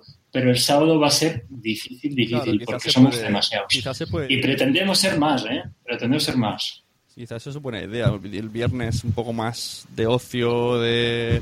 Como dijo el, Claro. el chico de Blab, eh, tiene una palabra esto de que te reúnes para hablar y entablar conversaciones y relaciones, relationships. tiene una palabra esto de Network- marketing. networking. Eso, de networking y tal. Y luego ya, una vez que conoces gente, el sábado. Por ejemplo, hay una, una cosa muy curiosa que nos pasó en, en JPO Zaragoza. Estábamos hablando Sebas y yo y, y de repente nos interrumpió una chica y dijo, perdona, que veo que vuestra charla va para largo, solo quiero saludar a Sebas. Y se, se envalentonó y dijo, oye, ¿puedo proponer algo para Málaga? Ella dijo que era una oyente que estaba sola y que pues pasó el fin de semana bien, pero que en el fondo no habló con nadie. Y entonces, eso es verdad, hay mucha gente que le da vergüenza y puedes automarginarse cuando en el fondo, si tú le echas cara, ya está. Pero sí que es verdad que, mm, como pedía Seba, tanto muchos organizadores, porque quizá una de las tareas de la organización o de nosotros mismos los asistentes sería de al que está solo preguntarle, oye y tal, y tú qué escuchas y tal, y tú te dice, mira, yo soy muy fan de Gravina, ah, pues mira, acompáñame que sé en qué bar está Gravina. Y al menos ya la vas un poco metiendo, o sea, ayudarnos un poco entre todos. Sí, sí, el, el- el caso este de, del oyente, a mí, a mí me chocó bastante, ¿no? Que, que comentaba eso. Dice, es que he venido aquí, he venido sola y me, y me cuesta, ¿no? Porque veo que todos estáis en grupitos, ¿no? Y, bueno, si no recuerdo mal, le dije, ¿pero tú has probado decirle a un podcaster que eres su oyente? Aunque sea Se mentira. va- se le van... le- Arriba. vamos, se va a deshacer contigo, vamos. Te va a invitar a cenar, te va a llevar a su casa, lo que quieras. Hmm. Dice Milcar, lleváis, un, rato, un rato largo hablando de bares dice mucho de nuestra podcastfera. Exacto. No sé si eh, Milcar quiere entrar para hablar de. Creo que se ha dado prisa para venir a hablar de su red de podcast. No sé si le da tiempo. Si, si queréis que deje un sitio, A ver si quiere entrar, no sé. Pero sí que es verdad que estamos hablando de JPod, pero estamos hablando mucho de cervezas y bares y esto no es serio. JPod son mucho más que eso y tiene que ser mucho más que eso. Aunque sea lo que más nos gusta, pero en el fondo. Yo he disfrutado más una JPod cuando me he empapado de charlas y de cosas como en Alicante que además no sé cómo lo hicieron en Alicante, tendría que pensar bien porque yo fui a todo, aunque fuera media charla de un lado, me salía a la mitad, me iba al otro lado y al final lo vi todo, porque hice fotos y tengo fotos de todas las charlas, todos los directos y me dio tiempo de un poquito de cada picote, pero asistí a todo. Tengo una me duda. salgo un ratito para que entre Emilio, que le quiero ver en toda su esplenditud. Muy bien. Una pregunta, eh, Sune, ¿en qué año fue lo de Alicante? Eh, 2011, me parece. O sea, un año antes de que yo empezara en la podcastfera, que también es mala leche, ¿eh? Ahí también es famoso por un bar. Al final, al final los podcasters nos caracterizamos por los bares. Bueno, retomamos el tema del inicio. Ostras, está en el coche y todo, espero que no esté conduciendo. buenas, Emilio. Hemos hablado con Hola, muy buenas. Hemos hablado con Boluda, hemos hablado con, con Josh sobre redes de podcast, sobre por qué una red de podcast, cuál es el objetivo, si es un signo de calidad que todo lleve una marca, si un poco te lo resumo así de golpe. Claro, es tu idea, cuéntanos un poco. Pues sí, mi, idea es esa, es decir, que aprovechar, digamos, la marca personal, y más en el caso de mi red, que lleva mi propio nombre, para, digamos, que los oyentes eh, a ciegas o a sordas, en este caso, decidan escuchar uno de mis nuevos podcasts simplemente por el hecho de que está ahí dentro de la red. Otra idea es, digamos, crear sinergias entre la red. Lo, lo digo al final de cada episodio. Visita milcar.fm para conocer mis otros programas y de esa manera que unos podcasts traigan eh, oyentes a otros. Y eh, en definitiva, aunque esto no lo veo mucho, pero ya veo que CJ sí lo está haciendo, el usar eh, que tienes tantos podcasts y tanta audiencia agregada para conseguir patrocinadores. Lo que pasa es que eso va un poco en contra de la filosofía de, digamos, de, lo que sería la, la publicidad o patrocinios en podcast. Lo fuerte que nosotros ofrecemos es el público nicho, ¿no? Claro. Oye, que la gente se anuncie en este podcast mío que va de esta cosa tan rara. Ajá. Si yo de pronto cambio la estrategia y lo que ofrezco es un patrocinio, digamos, global y masivo ahí a- al montón, pues estoy perdiendo parte de esa fuerza, ¿no? Pero en fin, cada uno Eso- hace la guerra que, que cree que puede hacer dependiendo del campo de batalla que se le presenta. De, eso también se ha hablado, también decían que, que no es lo mismo, justo también Manterrón lo decía en el chat y alguien que ha estado aquí en vídeo, que cómo vas a vender en pack todos tus oyentes, todos sus podcasts, cuando un anunciante no tiene por qué interesarse por lo mismo, el mismo contenido de todos los podcasts. Claro, Eh, yo, hombre, yo por ejemplo, yo tengo, eh, tengo Emilcar Daily tengo eh, Proyecto Macintosh, que ya algunos patrocinadores en las negociaciones ya me están hablando de, digamos, de los dos programas. Tengo mm, Still Lost y Colegas, que son dos podcasts sobre series antiguas, que en este caso representan ningún nicho en concreto. O sea, mm, no, eso no, son nichos, son público en general. Y bueno, en, en algunas ocasiones puedes hacer algunas asociaciones, pero lo normal o incluso lo deseable sería que no pudieran, ¿no? Porque ofrezcas tanta diversidad que realmente puedas atraer a patrocinadores muy distintos. Estoy seguro que sobre las redes ya lo habéis hablado todo a estas alturas del partido. Yo eh, he entrado más que por nada para que veáis el nuevo recorte de mi barba. Es un, es un estilo nuevo esto. Ah, no sé si con la oscuridad del coche se contemplará, pero me haré varios selfies durante el fin de semana para que podáis apreciar mi nueva belleza y sobre todo para decir que todo esto de las redes de podcast, de los patrocinadores que muchos, entre ellos tú, Sune, ya estamos consiguiendo, tiene que verse materializado sí o sí en las próximas JPod. Es decir, si hemos convencido a los patrocinadores de que se anuncien en nuestros programas, tenemos que convencerles exactamente igual de que patrocinen las jornadas de podcasting. Ahí será cuando habremos cerrado el círculo definitivamente. Muy bien. Sebas, por alusiones de JPod. Ahí estamos. Ahí estamos. Vamos.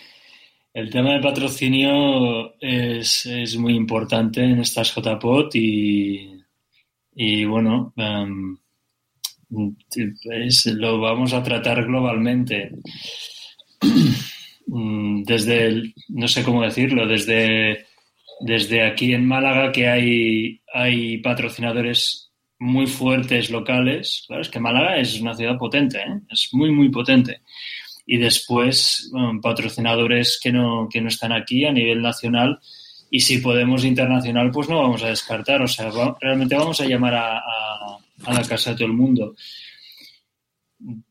Vamos a ver qué nos dicen, porque el, no ya lo vamos a tener, pero, pero por eso, por eso nos importaba tanto, o nos importa tanto a nosotros, el que que somos, ah, potenciar los que vosotros ya estáis vendiendo en, el, en, en vuestros podcasts, ¿no? O sea, al- tenemos, ya lo he dicho antes, pero es que tenemos muy claro las cosas buenas que atraen al, que hacen que un podcaster vaya a las JPod, ¿vale? Y todo eso que siempre decimos, es que yo quiero ir ahí porque, porque cada año tal. Yo tenía, tenía un poco de miedo con esto, pero estuve hablando con, estoy hablando con Sonia Blanco y me dijo, pero tú qué te crees que cuando nosotros vamos al EVE o vamos a un evento, ¿te crees que vamos solo para ir a, a- a ver esa, esa charla, esa ponencia? Que también, ¿no? Vamos por el networking, vamos también por la fiesta, vamos por eso. O sea, todo el mundo va por eso. O sea que el ocio de las JPOT no podemos olvidarlo. Es que es básico. Sí, sí, la verdad Es básico. es- También, también hace mucho. y- El networking, y claro, el networking que, que tenemos que hacer ahí es básico también.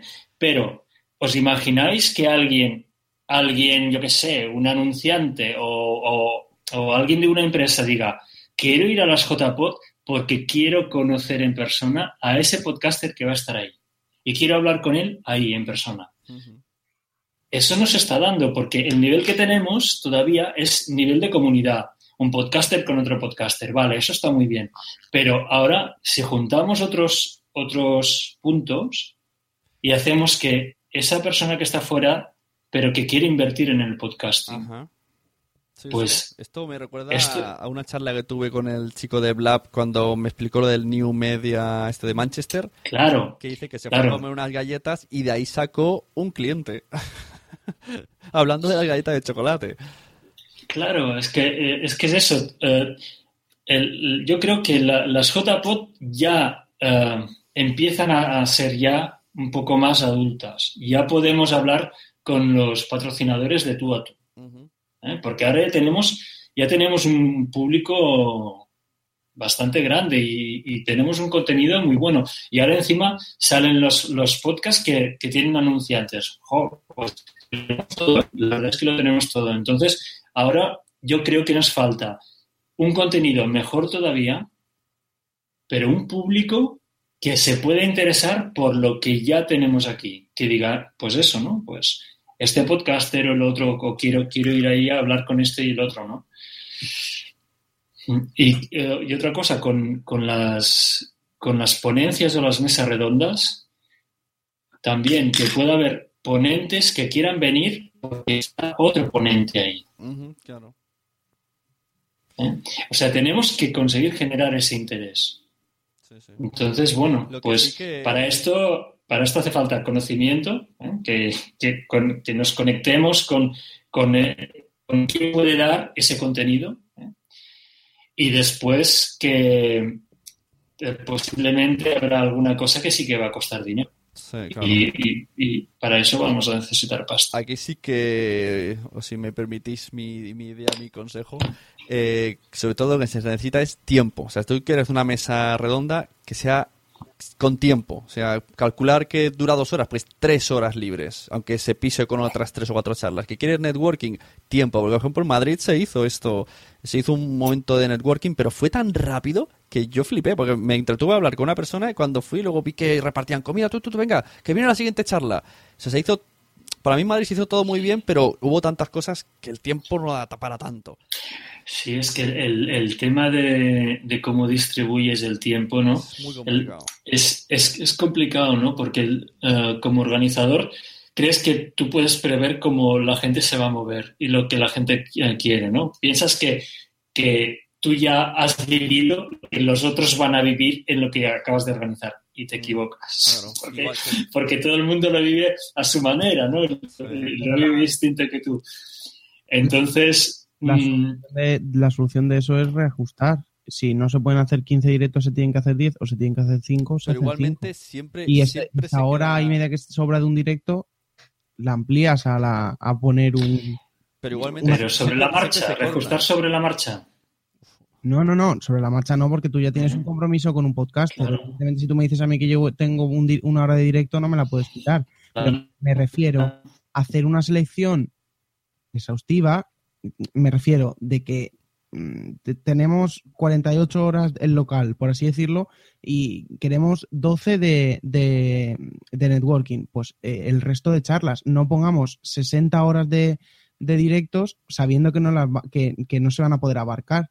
Entonces, a lo mejor quitar un poco de tiempo de directos o tiempo de cursos y, dárselo a esa otra área de la JPod, que es el, hablar entre, entre podcasters. Claro, es que, mira, por ejemplo, Juan está diciendo, él estuvo en una mesa redonda y, bueno, es que esto es extrapolable a mesas redondas, a directos, a to- todo lo que se hace en JPod. Tú estás ahí con la emoción, estás tal, entre que te sientas, te- se te quitan los nervios, empiezas a presentarte, empiezas a entrar en materia, te ha pasado media hora. Y como normalmente lo ajustan a una hora o 45 minutos, ya no puedes hacer nada. Entonces al final se queda todo en, en chichinabo. Que una Claro. cosa que se queda en un, ostras, qué interesante parecía que iba a ser. Pero al final no ha sido porque no me ha dado tiempo. Y pasó con los debates esta vez, que había muchos, muchas mesas redondas muy interesantes, pero muy cortas. Y los directos creo que ha pasado en todas las JPO de la historia, que al final se ajustan a 45 minutos. Y ya me contarás qué podcast dura 45 minutos, cuando además en un directo normalmente no son directos de una persona, son directos de mm, podcast grupales. Y 45 Crossovers y cosas así. Por eso en 45 minutos no te da tiempo ni de hacer Ah. cuatro bromas. Ya te da tiempo, ya te está el de Radio Podcastiano con la bocina. Yo creo que igual ahí eliminando un poco el, el, sorteo o, o como se repartan los cursos, igual limitando un poquito más Eso es verdad, plazas, el, más la gala de los premios se come mucho tiempo y un tiempo muy interesante porque es cuando estás ya en materia. Sí que es cuando esto concentra- concentras a todo el mundo, pero ahí podría haber algo más interesante. Claro, Yo vi la entrega de premios de Madrid a través de YouTube y sí que es un poco larga. Bueno, pero es que en Madrid fue a la hora de la cena y se hizo larga como a propósito, porque empalmaba con la cena. Pero era como que faltaba gente, ¿no? O, o fue la, la, la impresión que me da a mí, como que estaban en otro lado, una cosa así. Sí, la de Madrid es que hubo diferentes polémicas, fue como la gente no Ah, quería ir a la cena, entonces eh, por un lado estuvo bien, por otro a otra gente no le pareció bien, siempre es lo que decimos, no se Vale. contenta todo el mundo. Nos dice Josh Green que a él le gustaría que se retransmitieran como en Barcelona. Hay que decir que en JPod 14 pienso que lo hicimos muy bien y que cualquier persona que no fue a JPod se enteró de muchas cosas, porque había... Yo, los- yo hay algunos cursos como el de David Arribas que vi a través de... Claro, no recuerdo podías YouTube, verlo y tenías así, diferentes porque lo vías. grabasteis. Tenías diferentes vías viéndolo o estaban retransmitiéndolo o gente entrevistando. Pero eso, bueno, lo que decimos, eso son características que... Igual de esa manera sí que puedes solapar, Sune. Porque si a lo mejor a mí me interesa una charla de que, mm, yo qué sé, que venga eh, Josh Green y, nos- y a, a las, a una hora a hablar de la red y luego venga Joan Boluda a hablar del marketing en el podcasting y estén a la vez, pues igual veo media de una, media a la otra y las otras medias que me faltan lo veo en mi casa con el vídeo. Entonces, yo creo que todo esto tendría, tendría que grabarse o hacerse de alguna manera que Bueno, en luego se en pudiera. vídeo- en vídeo han Porque estado, en la ¿eh? JPod además es que no te- vamos, yo entiendo que en un evento así donde estás hablando con tanta gente al final no te enteras de las cosas. Sí, en Zaragoza en- en- se, han, se han grabado también. Lo que pasa es que la gente está, ha estado más por, por el bar y tal, pero ahora la gente empezará a verlo en, en- en vídeo. pues lo, lo veré. Eh, y ampliarlo un día más. ¿no? Al- al- a más del domingo o jueves. Que empie no, que empiecen de jueves, empiecen el jueves hasta el domingo. Es Y ya tienes opción, que ver pero no sé la gente que podría ir y que no. No sé cuánta gente iría. No, habrá alternativas. Yo, por ejemplo, a lo mejor en Málaga voy el sábado nada más, pues me pilla aquí al lado. Pero mm, si técnicamente fuera posible y la organización lo pudiera soportar, al patrocinador le dan más posibilidades para que te coloque allí. Imagino que si no sé. estás en el jueves, pues eh, el de jueves estaría más dedicado a un tema más local, ¿no? Que la gente que podría ir seguro.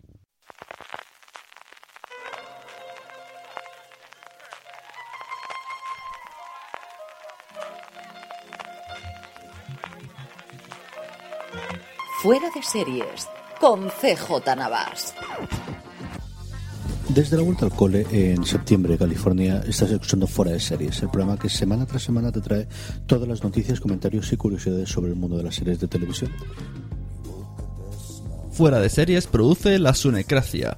Escucha Fuera de Series en fueradeseries.com y ahora también en formato reducido Fuera de Series Review.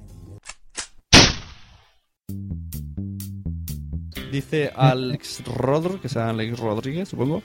eh, por poco entraba al Blab, pero no tengo mucho que aportar a la conversación. Pero es interesante el tema. Bueno, si quieres, eh, puedes entrar a hacer preguntas, que siempre viene bien preguntas de alguien externo que digamos, ostras, no se nos ocurrió esto. O que nos hable de Digital Bacon, que a mí me ha sonado muy bien. Mira, ¿ves? Alex entra muy bien. Un libro que tiene. Perdona, chicos. ¿Cómo están? Hola, ¿qué tal? Hola, Alex. Buenas, Alex. ¿De dónde, Gracias por su bienvenida, entonces. de dónde, de dónde eres? ¿Podcast o, o lo- libros? Sí, bueno, yo, mi familia es dominicana, de la República Dominicana. Ajá. Yo vivo aquí en los Estados Unidos y, ah, y soy podcaster, pero en inglés. Mi podcast es digitalmarketingminute.net Ajá. Eh, y me encuentro fascinante. Se me ha preguntado, porque mi libro está publicado en inglés y en español, pero se me ha preguntado si voy a lanzar el podcast en español. Y está fascinante el tema porque honestamente acá en los Estados Unidos no tengo tanta exposición con podcasters eh, hispanos. Entonces eh, veo que hay una comunidad bastante saludable o creciente y estoy súper fascinado de escuchar, Sí, sí. escucharles a ustedes. Aquí, mira, estábamos hablando de un evento que lleva, pues es la de- el décimo año, la décima vez que se hace el evento. Se llama J- JPod, le pusieron su día y se quedó así. Y se hace cada, cada año en una ciudad diferente de España, que se, mediante una asociación y unas votaciones con socios, pues se decide dónde se, se organiza. Y entonces la cosa lleva desde 2010 tomó un cambio de rumbo, ya se ha tomado ese, esa manera, esa forma, y hay como unos 500 asistentes mínimos que van cada año, eso más o menos los mismos, y luego va un poco sumando, sumando, restando. Y entonces cada año estamos intentando ver cómo mejorar el evento, cómo, y siempre tenemos esos problemas de, de que parece que es como muy entre amigos, de que no entra el dinero para que la cosa mejore, aunque siempre hay cambios a mejor, a otros cambios a peor, según la característica de que lo organice. Entonces, tú desde, desde fuera, si podrías dar algún consejo así que digas, mira, pues yo tal y como hablabais, me imaginaba que era esto, a ver si una visión externa ayuda a hacer algo. Bueno, ¿qué eh, eh, quizás me describe un poco mejor, o sea, ¿qué, ¿qué tipo de audiencia se congrega? ¿Son todos podcasters y los ponentes también son podcasters? O sea, ¿cuál es la natu- naturaleza del evento? En principio, sí, está muy enfocado a los podcasters. Se hacen debates dedicados a podcasting, como este. Eh, se hacen charlas. Al principio, siempre, los primeros años siempre estaba el típico que es un podcast, cómo podemos hacer llegar más lejos el podcast. Eh, talleres también dedicados a locución se están haciendo últimamente. Y luego, sobre todo, un punto muy fuerte es mostrar los podcasts en directo. En plan, en clave de humor, pues se juntan y ves en persona a la gente que, que normalmente graba por Skype, que ni siquiera ellos se juntan y ese día los tienes en ese mismo sitio, en un bar o en un sitio especializado, una sala, y la gente pues pasa el rato bien mientras luego mucho networking, mucha cerveza, pero sí que es verdad que no sé si inconscientemente está enfocada al podcaster, aunque siempre se, se dice, no, también pueden ir oyentes, queremos que vengan muchos oyentes y gente que no conoce el podcasting, pero esa fórmula todavía no la veo. Al Mm. cabo, quieren ser podcasters. Ya veo. Muchas veces cuando se arman eventos así basados en una plataforma o un medio de comunicación, creo que lo que, lo que pasa es que es como que tú reúnes muchos productores en la misma habitación. Entonces, eh, siempre hay un poquito de roce, de, todos estamos tratando de, promover y de mejorar, y naturalmente en una comunidad hay, hay un, sentimiento de, de, ayudarnos uno a otro a mejorar.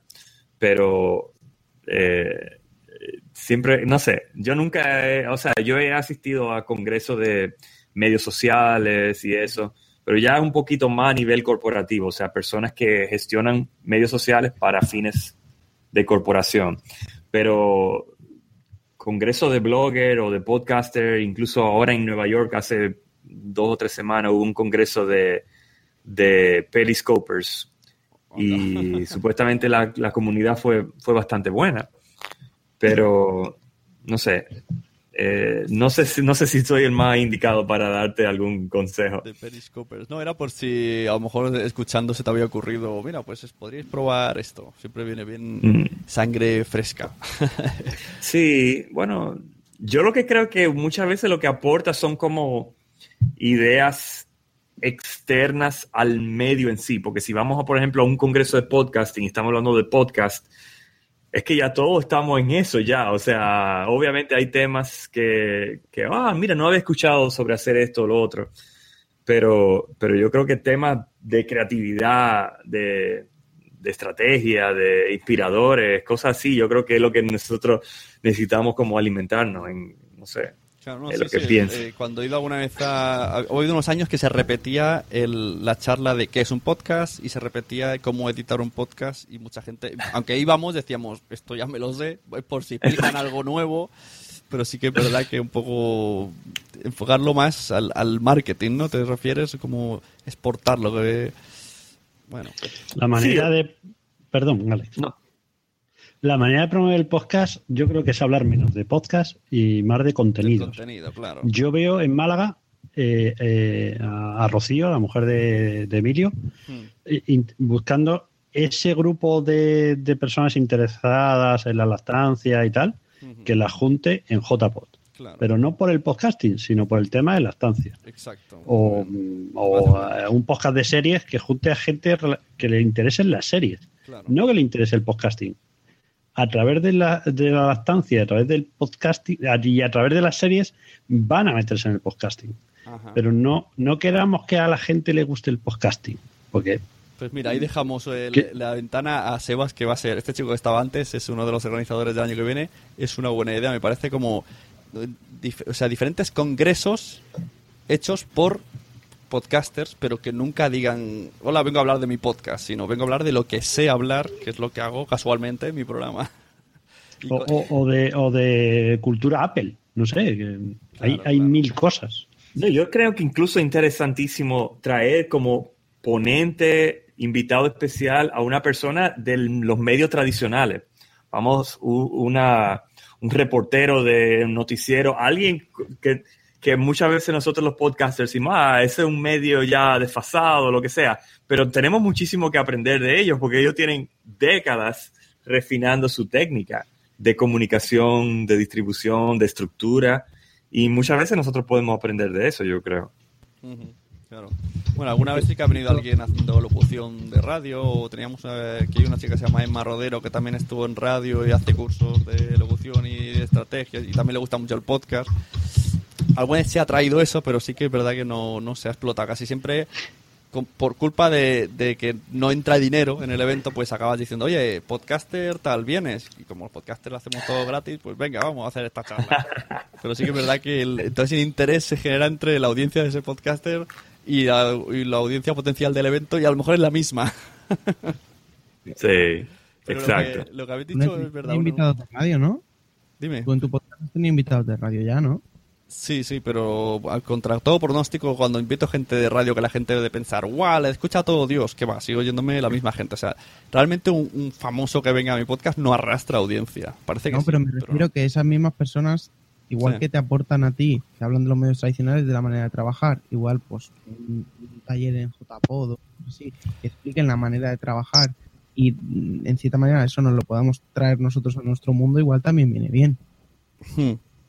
Me... se podría tantas cosas. Sí, sí, me ha gustado la, la idea que dice Alex, porque claro, si una persona es especialista en marketing, porque es un podcast habla de marketing, pues que venga a hablarnos de marketing. Si una persona es especialista en lactancia materna, pues que venga a hablarnos de lactancia materna. Entonces cogerá el público y, y, y y la organización que se encargue de anunciar, va a haber una charla sobre lactancia en este sitio, que no tiene nada que ver con podcast. Palabras raras, no. Bueno, pues ya has escuchado, Sebas. Era una de uno de los inventos que quería hacer en Blab, era precisamente porque sabía que tarde o temprano vendría alguien de fuera de España a conocer a los podcasts españoles y a meterse un poco y a curiosear, porque hacemos cosas muy curiosas. Y aquí has visto una muestra, eh, Alex, nos ha dado un poco de, de ideas, a ver si qué te han parecido. Pues, pues sí, me ha parecido, me ha parecido que, que, mm, que tenemos, o sea, pensamos bastante igual en, en la importancia del contenido. Es que soy muy, soy muy pesado con esto, pero es que me parece que el, contenido es clave, ¿no? Porque el- yo quiero ir a los sitios por lo que por la oferta que puede haber, ¿no? Y, y entonces estoy de acuerdo en que si el que nos tiene que hablar de, de lo que sea, de un tema en concreto, no, o sea, no tiene por qué ser podcaster. Que sea un, y, y además que sea alguien de la radio, de hecho no es nuevo, creo que ya han venido en otras ocasiones, pero a mí me parece que, que mm, estas ideas de- que a veces hemos tenido dentro de la comunidad, ¿no? De en contra de la radio, en contra de los medios, como si nosotros no fuéramos un medio. Somos un medio. Claro, sí, sí, sí. Vamos. O sea, me refiero a que para, para publicitar cosas somos un medio para, y, y después para cuando hablamos de nuestro contenido no lo queremos ser. No, somos un medio y tenemos que tener muy claro eso. Por tanto, hemos de poder mirar a los otros medios mm, a la cara y, poder, o sea, poder tratarnos tranquilamente, ¿no? Y que ellos vengan y mm, no sé si ha sido Alex o, o quién ha sido, de poder aprender de ellos, ¿no? De poder aprender de los medios que nos llevan pues décadas, ¿no? Habéis dicho, nos llevan décadas de, de ventaja. Pues vamos, ¿cómo no vamos a aprender de la radio, por ejemplo? ¿no? O de, yo qué sé, o de, o de la televisión incluso, ¿no? Sí. Sí, sí, no, de- Sí, y, y haciendo la salvedad de que ap- aprendemos de los medios tradicionales, pero no necesariamente quiere decir imitándolo. O sea, es como tomar lo bueno y adaptarlo a este medio novedoso, por así decirlo, aunque el podcast no es, no es nuevo, pero, pero porque creo que muchas veces, eh, lo que quería agregar es que muchas veces estamos, eh, veo podcasters que lo que hacen es, oh, bueno, tengo un programa de radio, solamente que estoy en la red, o sea, estoy en digital, pero es un programa de radio. Y, y, y, y creo que, o sea, sufren los, los mismos, los mismos, eh, vamos a decir, las mismas limitantes que hay en la radio, la adaptan a un medio donde no debería haber esas limitantes. Claro. Entonces, es tomar lo bueno, que, que tiene muchísimas cosas buenas, o sea, el, el aspecto de producción técnica, el aspecto de locución, el aspecto de, de estructura de programa, o sea, hay muchísimas cosas buenísimas a las cuales imitar, pero al mismo tiempo, un podcast no tiene que ser de 30 minutos, un podcast no tiene que ser de dos horas, o sea, podemos ser más creativos y flexibles con eso. Fíjate una cosa, hay, hay una cosa que está sucediendo que a mí me parece muy, muy, muy, muy interesante con los medios también, los medios tradicionales, y es que también están haciendo un camino hacia el podcasting. No sé si las televisiones están haciendo pero tienen que mirar hacia el podcasting y hay radios que ya lo están haciendo a varios niveles. Os voy a poner el ejemplo de la SER, que es, yo es la que más conozco. La SER tiene programas que solo sacan en podcast. Y son programas que los producen con medios de comunicación. Por ejemplo, hay uno que se llama La Realidad Definitiva. Ese no es un programa de radio, es un programa en podcast, que lo hacen con, con una revista, me parece, que sacaban el contenido de un documental que habían hecho y lo adaptaban a audio. Y entonces, a partir de ahí, con un, con un, un presentador y el periodista que habían hecho ese documental, pues presentaban ese material en el formato por podcast. Pero es que además están haciendo un, pod- un programa de radio que me parece que es la Script, que hacen un trozo en radio, Y otro trozo, o sea, se acabó el programa de radio y siguen un cacho más en podcast. No lo he escuchado, pero lo anuncian como que en podcast es distinto, ¿no? O sea, que las, las críticas son más bestias, el, lenguaje es distinto. Entonces, la radio ya con, con estas cosas ya se está adaptando a este nuevo formato porque el público es distinto. Hay otra cosa, ya, ya acabo el rollo, perdón. La cadena SER tiene una aplicación en la que te da la, opción de coger todos estos programas de radio, en, radio y en podcast, pues todo lo puedes coger desde ahí, pero además interactuar. O sea, un poco es controlar la audiencia con, su propia plataforma. Entonces, a mí me parece que el, el mundo del podcasting, eh, digamos que las empresas ya se están dando cuenta de lo que es y están haciendo pasos para poder controlar eso. Porque al final lo que van a controlar son a, a los oyentes. ¿Quién va a coger más oyentes? ¿no? Entonces, eh, eso tenemos que tener en cuenta también, ¿no? que, el- que la radio hasta ahora no era- Ya no se te oye, Sebas, Sebas, corta, no se oye. Voy a aprovechar este, este patrón para, para despedirme, ¿vale? Vale, entre, Pedro. Entre madrillano y yo me despido. Buenas Muy noches. Un, Buenas noches, Pedro. Era muy entretenida. Un gusto. Hasta luego. Lo que decía Sebas de que los medios aquí en España están haciéndose más podcast, eh, sí, pero no. Están utilizando la forma, el formato podcast. Yo no sabía eso que ha dicho de que hacen programas y luego tienen el extra en versión podcast. Eso tendré que investigar porque eso sí que puede estar interesante. Pero hasta donde yo conocía, sí que es verdad que te lo suben, luego te dicen, lo puedes escuchar en formato podcast, pero la, la comunicación es unidireccional en radio. Es yo te hablo y me da igual todo lo que me digáis. En cambio aquí puedes estar contestando y incluso hay plataformas que puedes estar en directo, contestas vía Twitter, vía chat, entonces es poco diferente, puedes cambiar el rumbo en directo. Ahora mismo, pues lo que estamos haciendo ahora, entra gente, cambiamos la historia. Entra aquí Madrillano. no se te oye, Madrillano, hoy no estudia. he, he conseguido Bueno, lo lo que- posible. Dime. En lo que arregla el audio madrillano, eh, me- no, me pareció muy fascinante el tema que pone Sebas. Y eso es quizá otro tema de más o menos como la evolución del medio. No tanto hablar de, de producir podcast, sino para qué otras cosas funcionaría este, este medio. Eh, ¿qué, otras, ¿Qué otros medios están evolucionando hacia podcast o, como decía Sebas, eh, enriquecer su contenido con, con- porque creo que creo que el, el asunto de podcasting desde mi experiencia eh, el atractivo del podcast es lo que le llaman los americanos es el on demand verdad Ajá. es como el, el asunto de que yo escucho cuando yo quiera y no estoy en- necesariamente en esa sincronía de cuando tú me des el contenido sino cuando yo lo quiera. Entonces eso permite permite una flexibilidad. Parece que ya estás madrillano. Parece. Dale, dale, toma la palabra, que ya, ya te toca a ti.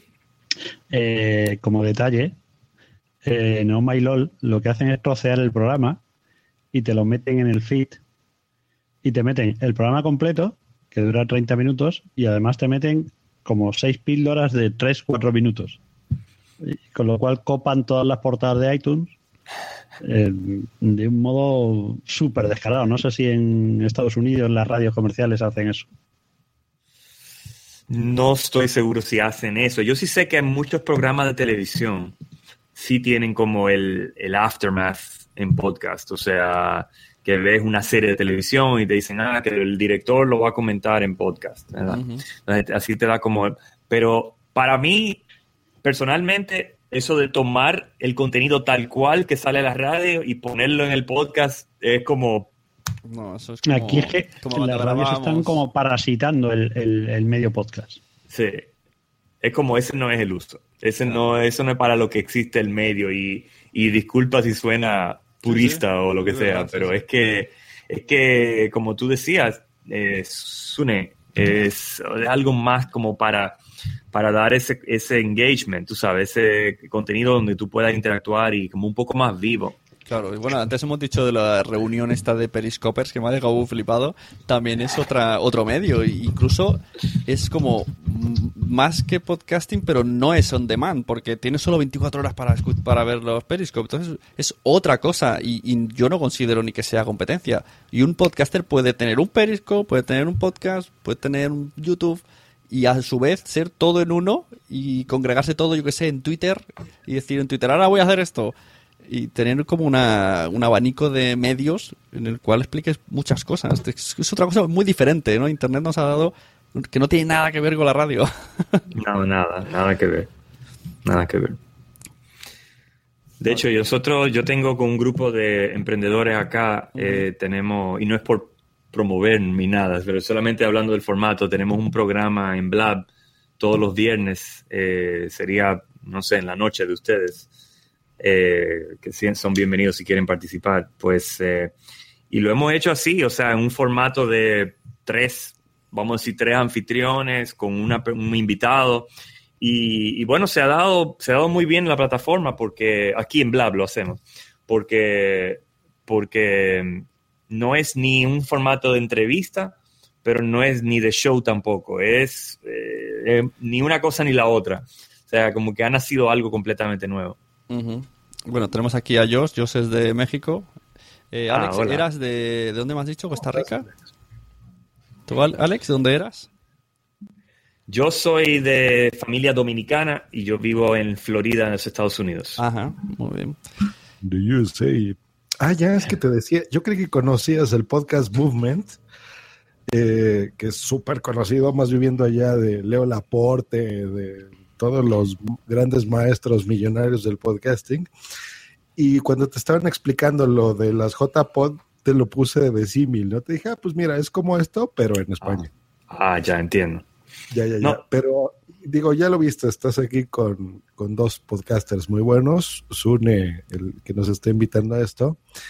Y ya viste, o sea, es genial porque son muy sociables, siempre es muy divertido, es más, más cercano, ¿no? Mucho más cercano al podcasting español que, por ejemplo, el, el de tu país, ¿no? Que allá es más masivo, pero es más cerrado en algunas cosas, ¿no? O sea, es más como un programa de radio en versión podcast. Eh, entonces, sí, sí, sí, varía mucho. Yo creo que este lado es más interesante. Yo tengo mis frustraciones personales con el podcasting en inglés, que es el que más o menos tengo más contacto. Pero por eso el podcast mío lo he lanzado de 60 segundos cada episodio, solo un minuto. Eh, y un poquito para irrumpir eh, en el asunto. Genial. Eh, ¿Cómo se llama tu podcast? Es digital, eh, digitalmarketingminute.net. Digitalmarketingminute.net. Yo puedo escribir el, el URL si quieren aquí. Sí, sí, ponlo. Mira, al principio de este hablado estuvo alguien que hace más o menos lo que tú, eh, Jan Boluda, de marketing online. Entonces, muy bien. Eh, pero yo quería hacer una pregunta a ustedes que están in- inmersos en el podcasting eh, de habla hispana. ¿Qué tal el consumo de podcasting? ¿Se ha visto una aceptación, un consumo? ¿Qué tal? Eh, ha habido aumento.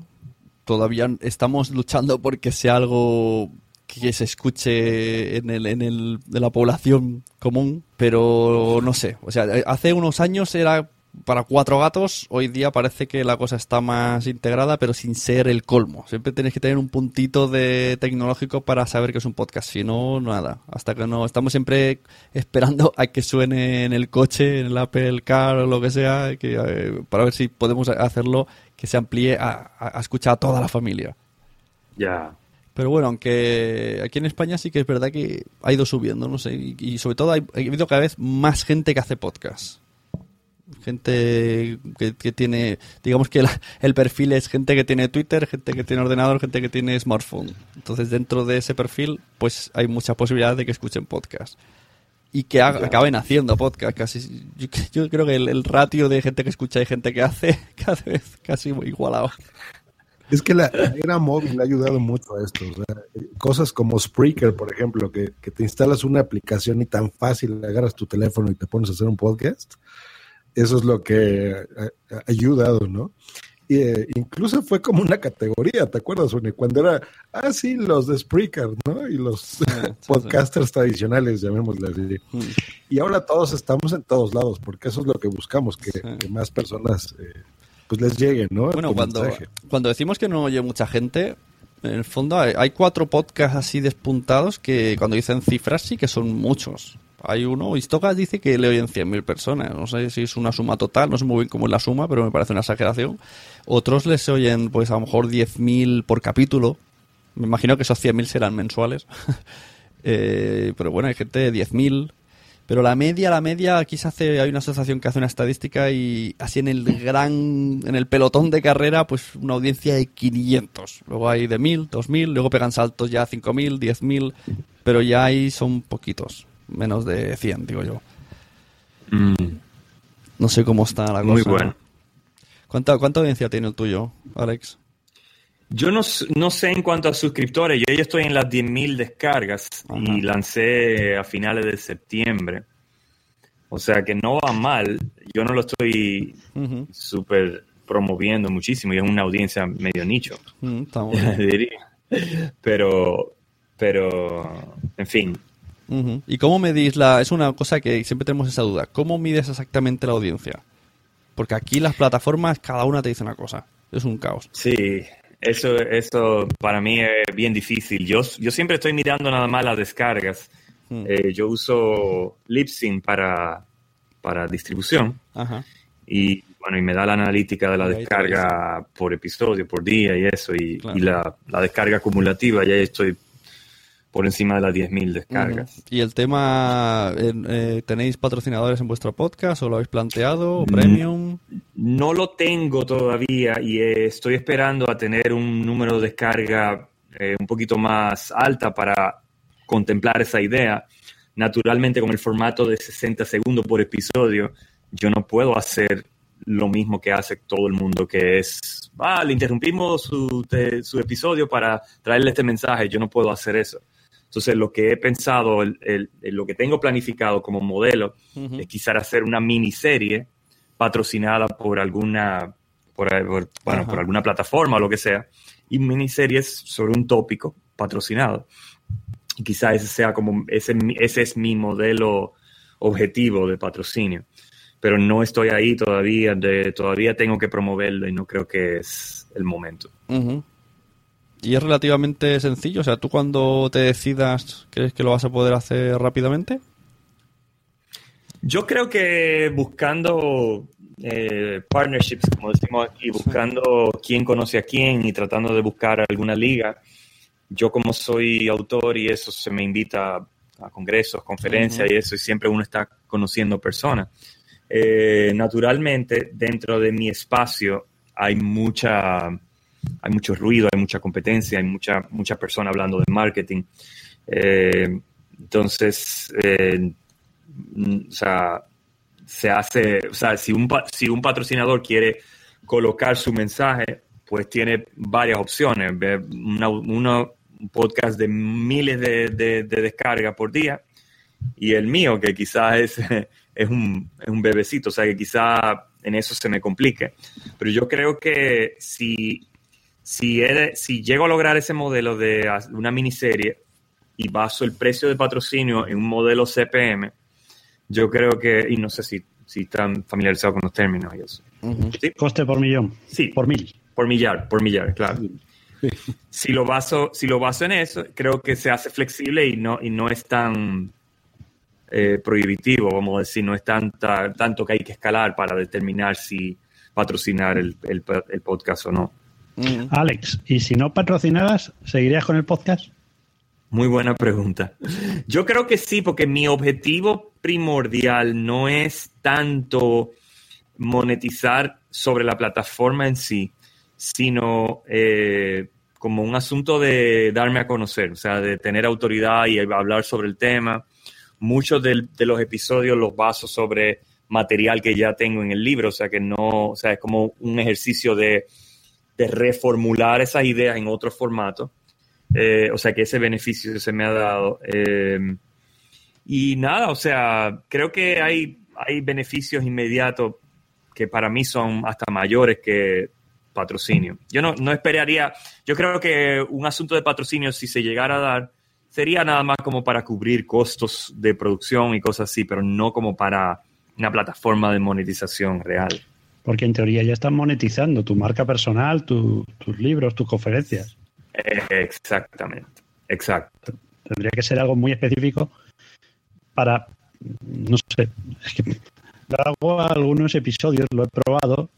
Lo que pasa es que la gente de España no comprende a, a- a lo- a los verdaderos y, y entonces he grabado episodios de un minuto y le pongo el hashtag un minuto pot, pero estos de aquí no me escuchan. Yo creo que tengo que irme a Estados Unidos. Como Sune. Si yo fuera Sune y viviera en Estados Unidos, sería millonario.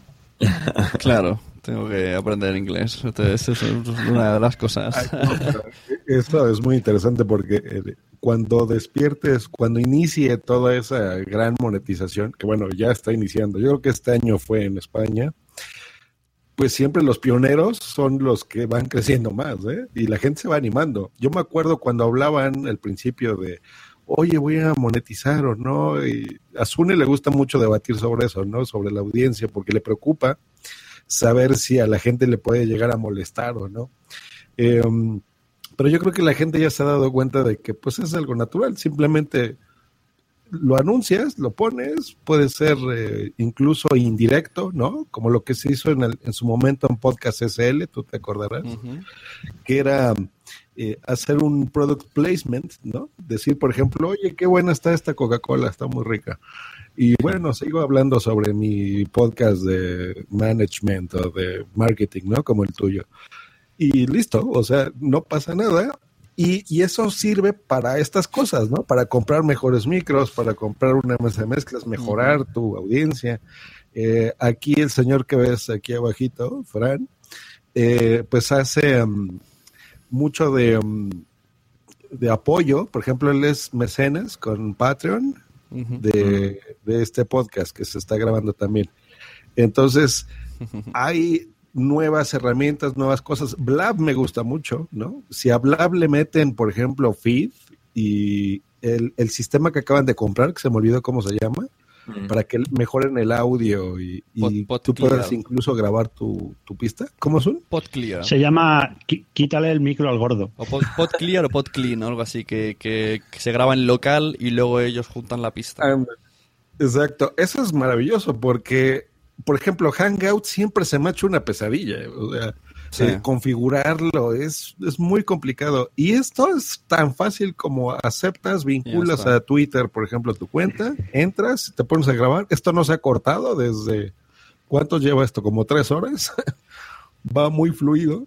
Y pues yo creo que esas herramientas son buenas y cada vez se complementan con más cosas, ¿no? El podcasting se complementa no nada más con audio, con video, con Periscope, ahora con Blab, o sea, cada vez se llega a más personas y pues eso, eso es lo, lo interesante de esto. Absolutamente. Y haber conocido a Alex.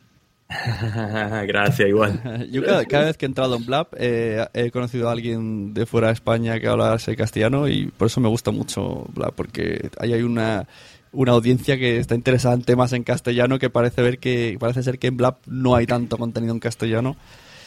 Y a ver Alex, si más gente a- se anima. aprovecho. Mira, aquí tenemos una asociación que se llama Asociación Podcast. Y está la JPod que te han comentado antes. Yo creo que no hay ahora mismo una voz del podcast en español.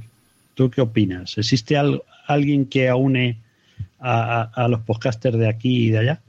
No, de hecho, como yo, una de las primeras cosas, no sé si te perdiste lo que estaba diciendo, pero una de las primeras cosas que decía era que realmente yo aquí no tengo exposición en lo absoluto a podcast hispano y no es que no es que no haya una o sea, una comunidad hispana aquí eh, somos muchos hispanos, pero sin embargo, cuando se habla de podcast es automáticamente inglés y es una pena porque debería escucharse más contenido, o sea, y creo que sería bien recibido. Pero sí se escucha, ¿eh? A mí, yo tengo mucha audiencia por iHeartRadio, por ejemplo. De la comunidad latina de los Estados Unidos. Hay una, ¿cómo se llama la, la, la Tinicia? La Tinicia digital, Tinicia, allá hay una eh, podcaster que viene mucho a México, eh, Laura Elgueta. Eso. Y Laura está muy obsesionada con la comunidad latina en el podcasting. A ella le interesa mucho eh, que esto se, se haga Sí. ver. Hizo una red justo el, el año que entra en Chicago, en estas podcast movements, se entrega unos premios, como en España, como en la Asociación Podcast, al podcasting. Entonces hay categorías, todas en inglés, tienes razón, y es un evento de Estados Unidos. Pero, por ejemplo, el año que entra, que va a ser en Chicago en julio, por ahí, a mediados, eh, se va a entregar, por ejemplo, se va a incluir a la comunidad latina para que se pongan, porque sí hay muchos. Eh, lo que pasa es que no todo el mundo se conoce. Es como tú, o sea, se me hizo muy raro que dijiste, pues no sé qué es eso del podcast movement. Y es un evento que fueron miles de personas y pagaron. No, no, yo sí sabía lo que, lo que no, o sea, no es muy lejos de mi zona. Pero sí, claro, yo sé más podcast. Fue en Forward, en Texas. Ah. Eh, entonces, eh, este año, bueno, el año que entra, eso es lo que están planeando. Y ahí está esta chica que es argentina, eh, vive en Miami y hace su podcast en español, ¿no? Dice por aquí. Pero aquí, aquí hay un tema de, también de, de descubrimiento. Porque, por ejemplo, si me voy al directorio de podcast de iTunes, eh, acá, geográficamente, no me deja ver en español. Tengo que buscar y, y hacer muchísimas cosas. Pero en el directorio de los top podcasts, bla, bla, bla, no me lo deja ver. ¿Cómo No sé. escuchas podcast tú? ¿Por, eh, ¿Por qué plataforma? ¿Usas un podcatcher o cómo? Yo, ten- yo uso una aplicación en Android que se llama Podcast Addict. Ajá. Como yo. Sí. Podcast Addict se La llama. mejor. Como- como- ¿La conoce? Sí, Sí, sí, es la que uso yo. Eh, yo estoy suscrito a, a 120 podcasts. Mira, mejor es Pocket Cast. Yo también Ah, soy Pocket. Cat. me encanta cómo puedes, o sea, la flexibilidad de configuración del Addict, o sea, es buenísimo. Pero eh, de todos modos, yo creo que por lo menos aquí en Estados Unidos es bien sabido que el directorio de directorio, el directorio madre es iTunes. Obviamente hay directorio nicho para categoría y todo eso, pero si no estás en iTunes no existes aquí, por lo menos. Y si, y si vas ahí para encontrar un podcast en español en los, entre las categorías, es una aventura. Sí, mira, Madriano te ha puesto en el chat. Aquí hay una plataforma española que se llama iBox y realmente diría que los podcasts casi todos están en iBox hasta que hasta la que apareció una que se llama otra plataforma que se llama Spreaker. Hasta la fecha todos los podcasts estaban en iBox y ahí sí que es todo en castellano. De hecho no conozco ningún contenido en iBox que sea en, en inglés. Ah, puedes- buenísimo. Bueno saberlo. Además tiene unos rankings bastante buenos y puedes sentir la podcastfera hispana en, en toda, en Incluso toda su puedes- fuerza. lo que hacemos Fam- muchos, eh, porque puedes, hay una característica que tiene iVoox que puedes darle el URL de tu feed. Entonces, tus podcasts suenan en iVoox, pero sigue dándote la estadística en tu hosting original. Y entonces otra Correcto. manera de repartirte sin que bajes el MP3 y lo subas en otro sitio y tenga las estadísticas divididas. Así que yo te recomiendo a que hagas eso, una página en iVoox y le metes... Aparte, la podcastera española es bastante agradecida. O sea, si empiezas a moverte por estos barrios, e- es fácil que, que te escuche uno y, somos muy endogámicos y empezamos a... eh, con- ¿Conoces Radio Ambulante, por ejemplo? No. Pues Radio Ambulante eh, es un podcast latino eh, multi, multicultural. Son como 20 o 30 personas y, y han sido fichados ahora por la BBC, por BBC. Y BBC en, en español eh, pone artículos de Radio Ambulante.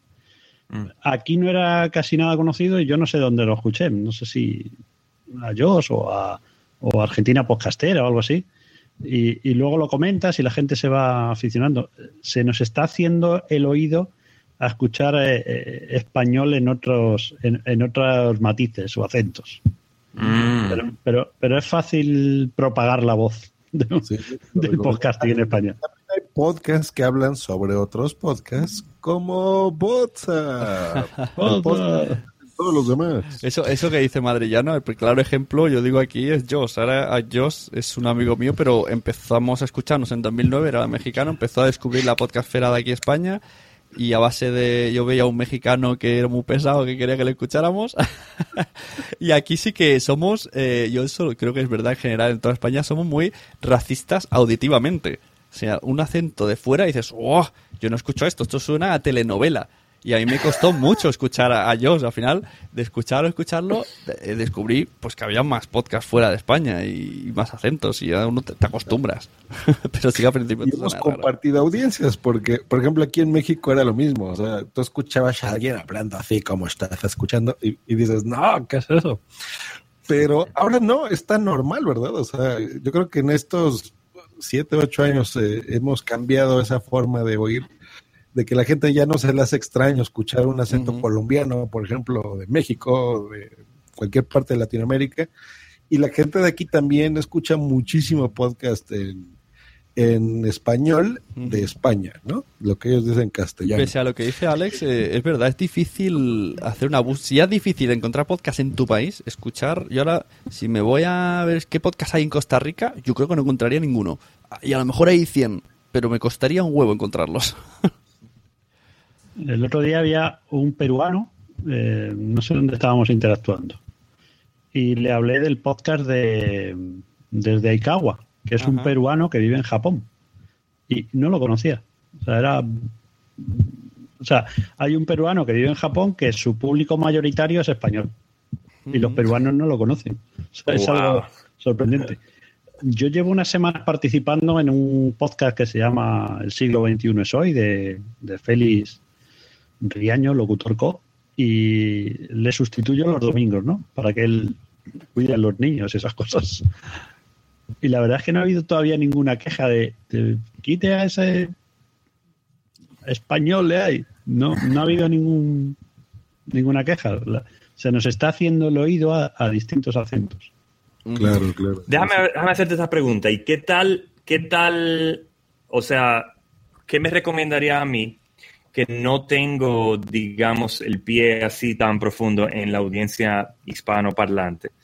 Que tú crees que la, la- la produc- los productores de podcast eh, españoles, o, de- o sea, de, de habla hispana, vamos a decir, para englobar todo, eh, darían la bienvenida para asuntos de entrevistas y cosas por el estilo. Que llevamos a WhatsApp y ya. Tienes, tienes, tienes WhatsApp, tres, te tres lo digo yo ejemplos. porque ellos son integrantes de Podzap. Podzap es un metapodcast donde hablan de, de otros podcasts.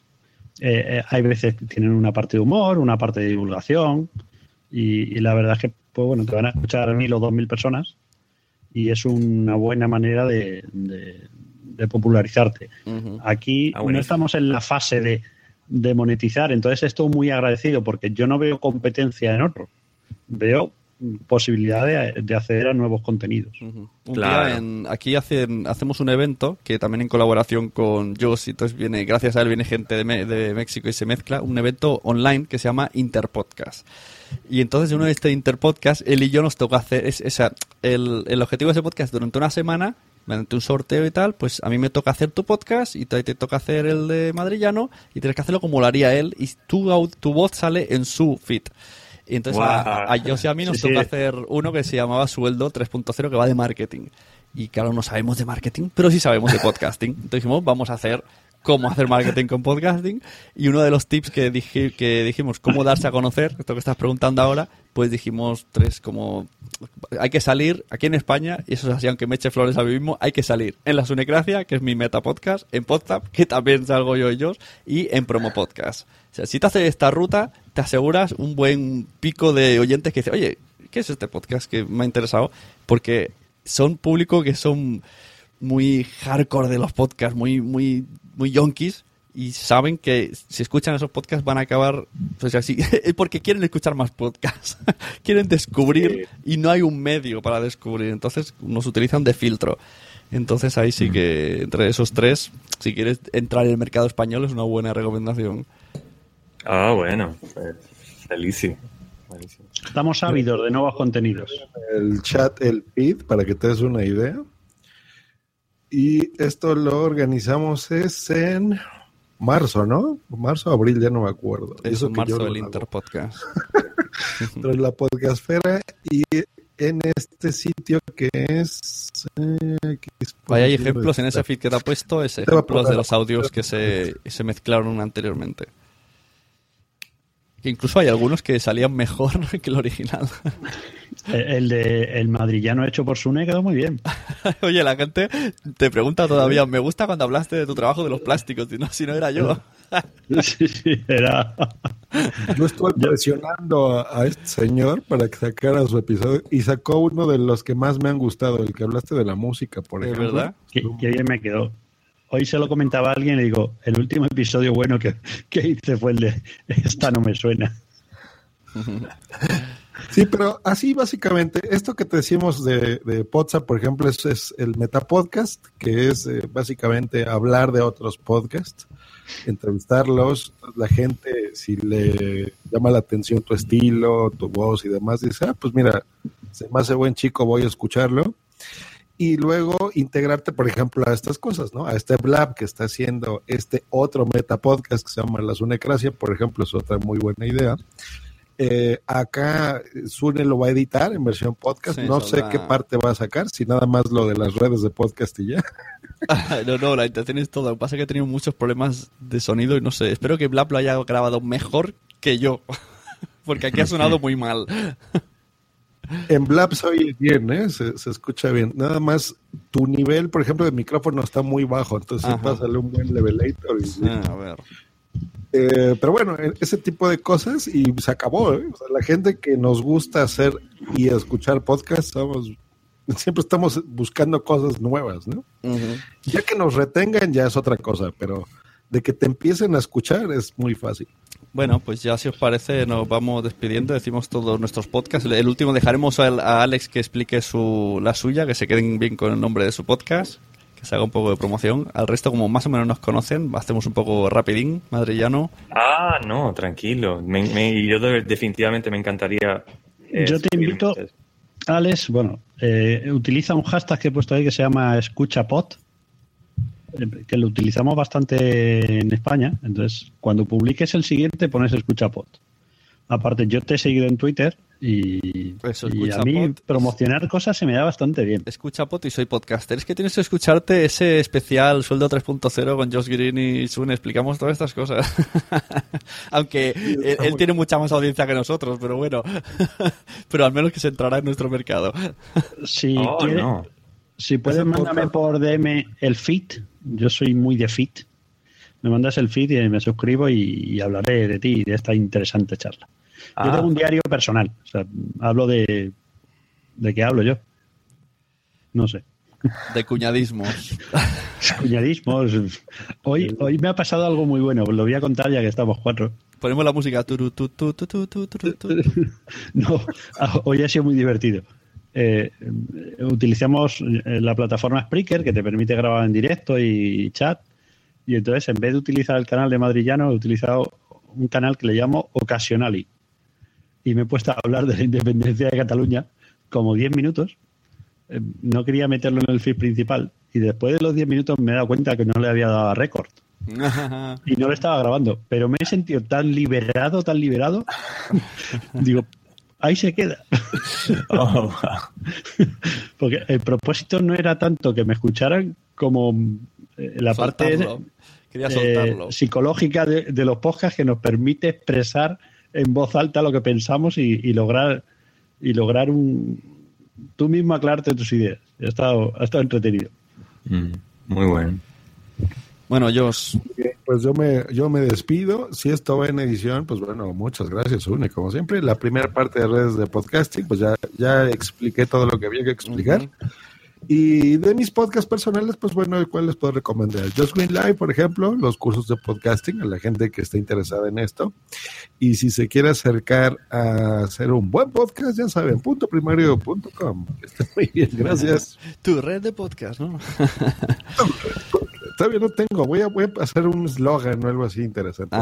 Y bueno, y Alex, por último, explícanos bien, que la gente entienda bien tu podcast, de qué va. Bueno, mi podcast es Digital Marketing Minute, o el minuto de marketing digital. Digitalmarketingminute.net, ahí están todos los links, eh, los enlaces para feed y todo lo demás. Eh, mi podcast es 60 segundos por episodio, sale lunes a viernes todos los días, un episodio nuevo. Eh, y lo que trato es de un tema muy específico sobre marketing digital, ya sea táctica, ya sea eh, técnica de creatividad, de estrategia, eh, en fin.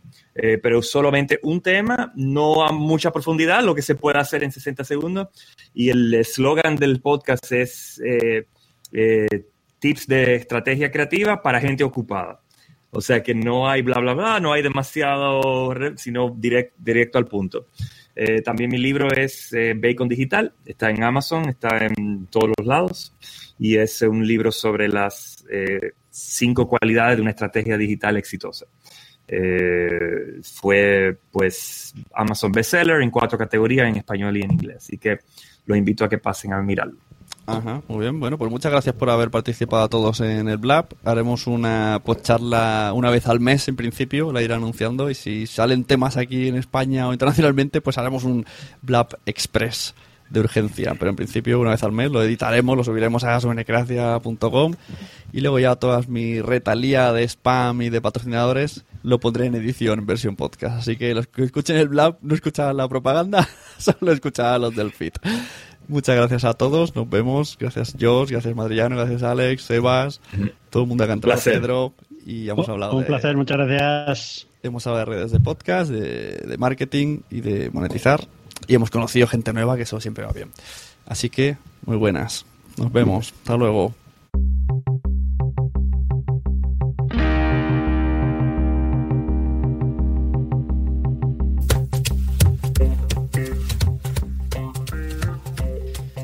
Bueno, pues espero que os haya gustado esta podcharla número 3, la primera que se efectúa en Blab. Esperemos que pueda seguir haciéndolo una vez al mes.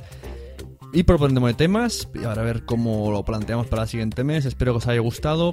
Hemos hablado de muchas cosas, que es lo que la intención que tenía. Yo creo que más o menos mm, se han soltado un carro de ideas para que estemos dándole vueltas todos los que han escuchado esto y esto genere más ideas y más debates y más mm, dilemas y más podcharlas, que de eso se trata, de que una cosa eh, se, se, se se organice en la mente de cada uno de vosotros y luego volvamos a la podcharla a incluirlo en, en el siguiente tema que, que- con el que empecemos el mes siguiente. Un placer estar aquí a los micros, preparaos todo el chiringuito a vosotros. Muchas, muchas, muchas gracias a los que habéis escuchado. Muchas gracias a los que estuvisteis en directo, sobre todo. También muchas gracias a mis Sune Patreons, que sin ellos no se hubiese hecho este, esta podcharla. Se ha recuperado gracias a ellos. Y recordar que la Sunecracia es patrocinada por el enlace boluda.com barra sunecracia, que es donde sí os ha sentado el gusanillo de ¿y si mi podcast puedo monetizarlo? Yo te digo que sí, no importa la audiencia. Te lo digo de verdad. No, aunque no tengas millones de oyentes, miles de oyentes, es, no, no pasa nada.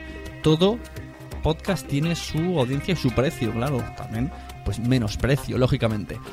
Pero no soy yo que nos tiene que hablar de esto. Entráis en boluda.com barra sunegracia y allí Joan nos explica súper bien, súper majo, súper claro todo. eh, y vosotros tenéis siempre la última palabra y la última decisión. Como vosotros tenéis siempre la última decisión de volver a este feed, volver a la sunecracia.com, yo os esperaré aquí con capítulos normales y una vez al mes, un blab los viernes. Muchas gracias, nos vemos en los podcasts.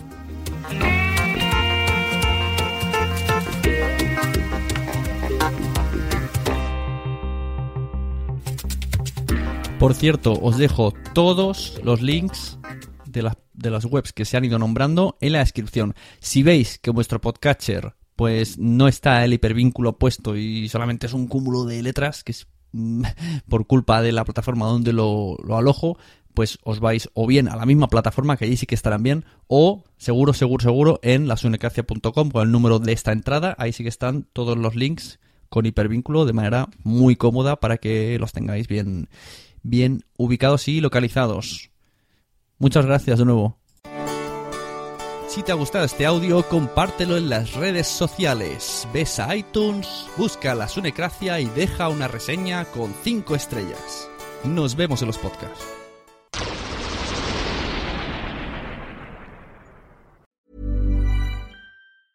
Selling a little or a lot?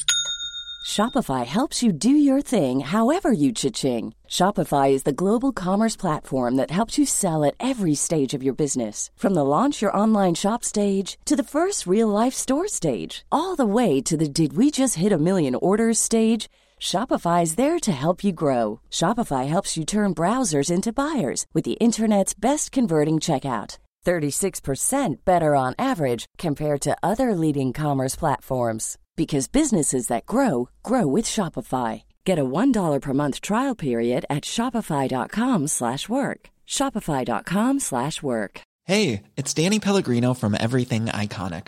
Ready to upgrade your style game without blowing your budget? Check out Quince. They've got all the good stuff, shirts and polos, activewear and fine leather goods, all at 50 to 80% less than other high-end brands. And the best part? They're all about safe, ethical, and responsible manufacturing. Get that luxury vibe without the luxury price tag.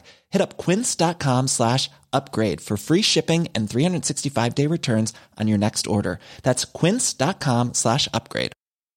Mom deserves the best, and there's no better place to shop for Mother's Day than Whole Foods Market. They're your destination for unbeatable savings, from premium gifts to show-stopping flowers and irresistible desserts. Start by saving 33% with Prime on all body care and candles. Then get a 15-stem bunch of tulips for just $9.99 each with Prime. Round out Mom's menu with festive rosé, irresistible berry chantilly cake, and more special treats. Come celebrate Mother's Day at Whole Foods Market.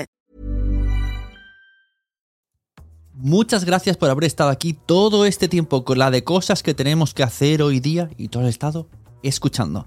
Muchas gracias. Si en todo este rato en algún momento se te ha pasado por la cabeza que podría ayudarte a tener o mejorar tu podcast, entra en cualquiera de mis webs. En todas están todos los servicios.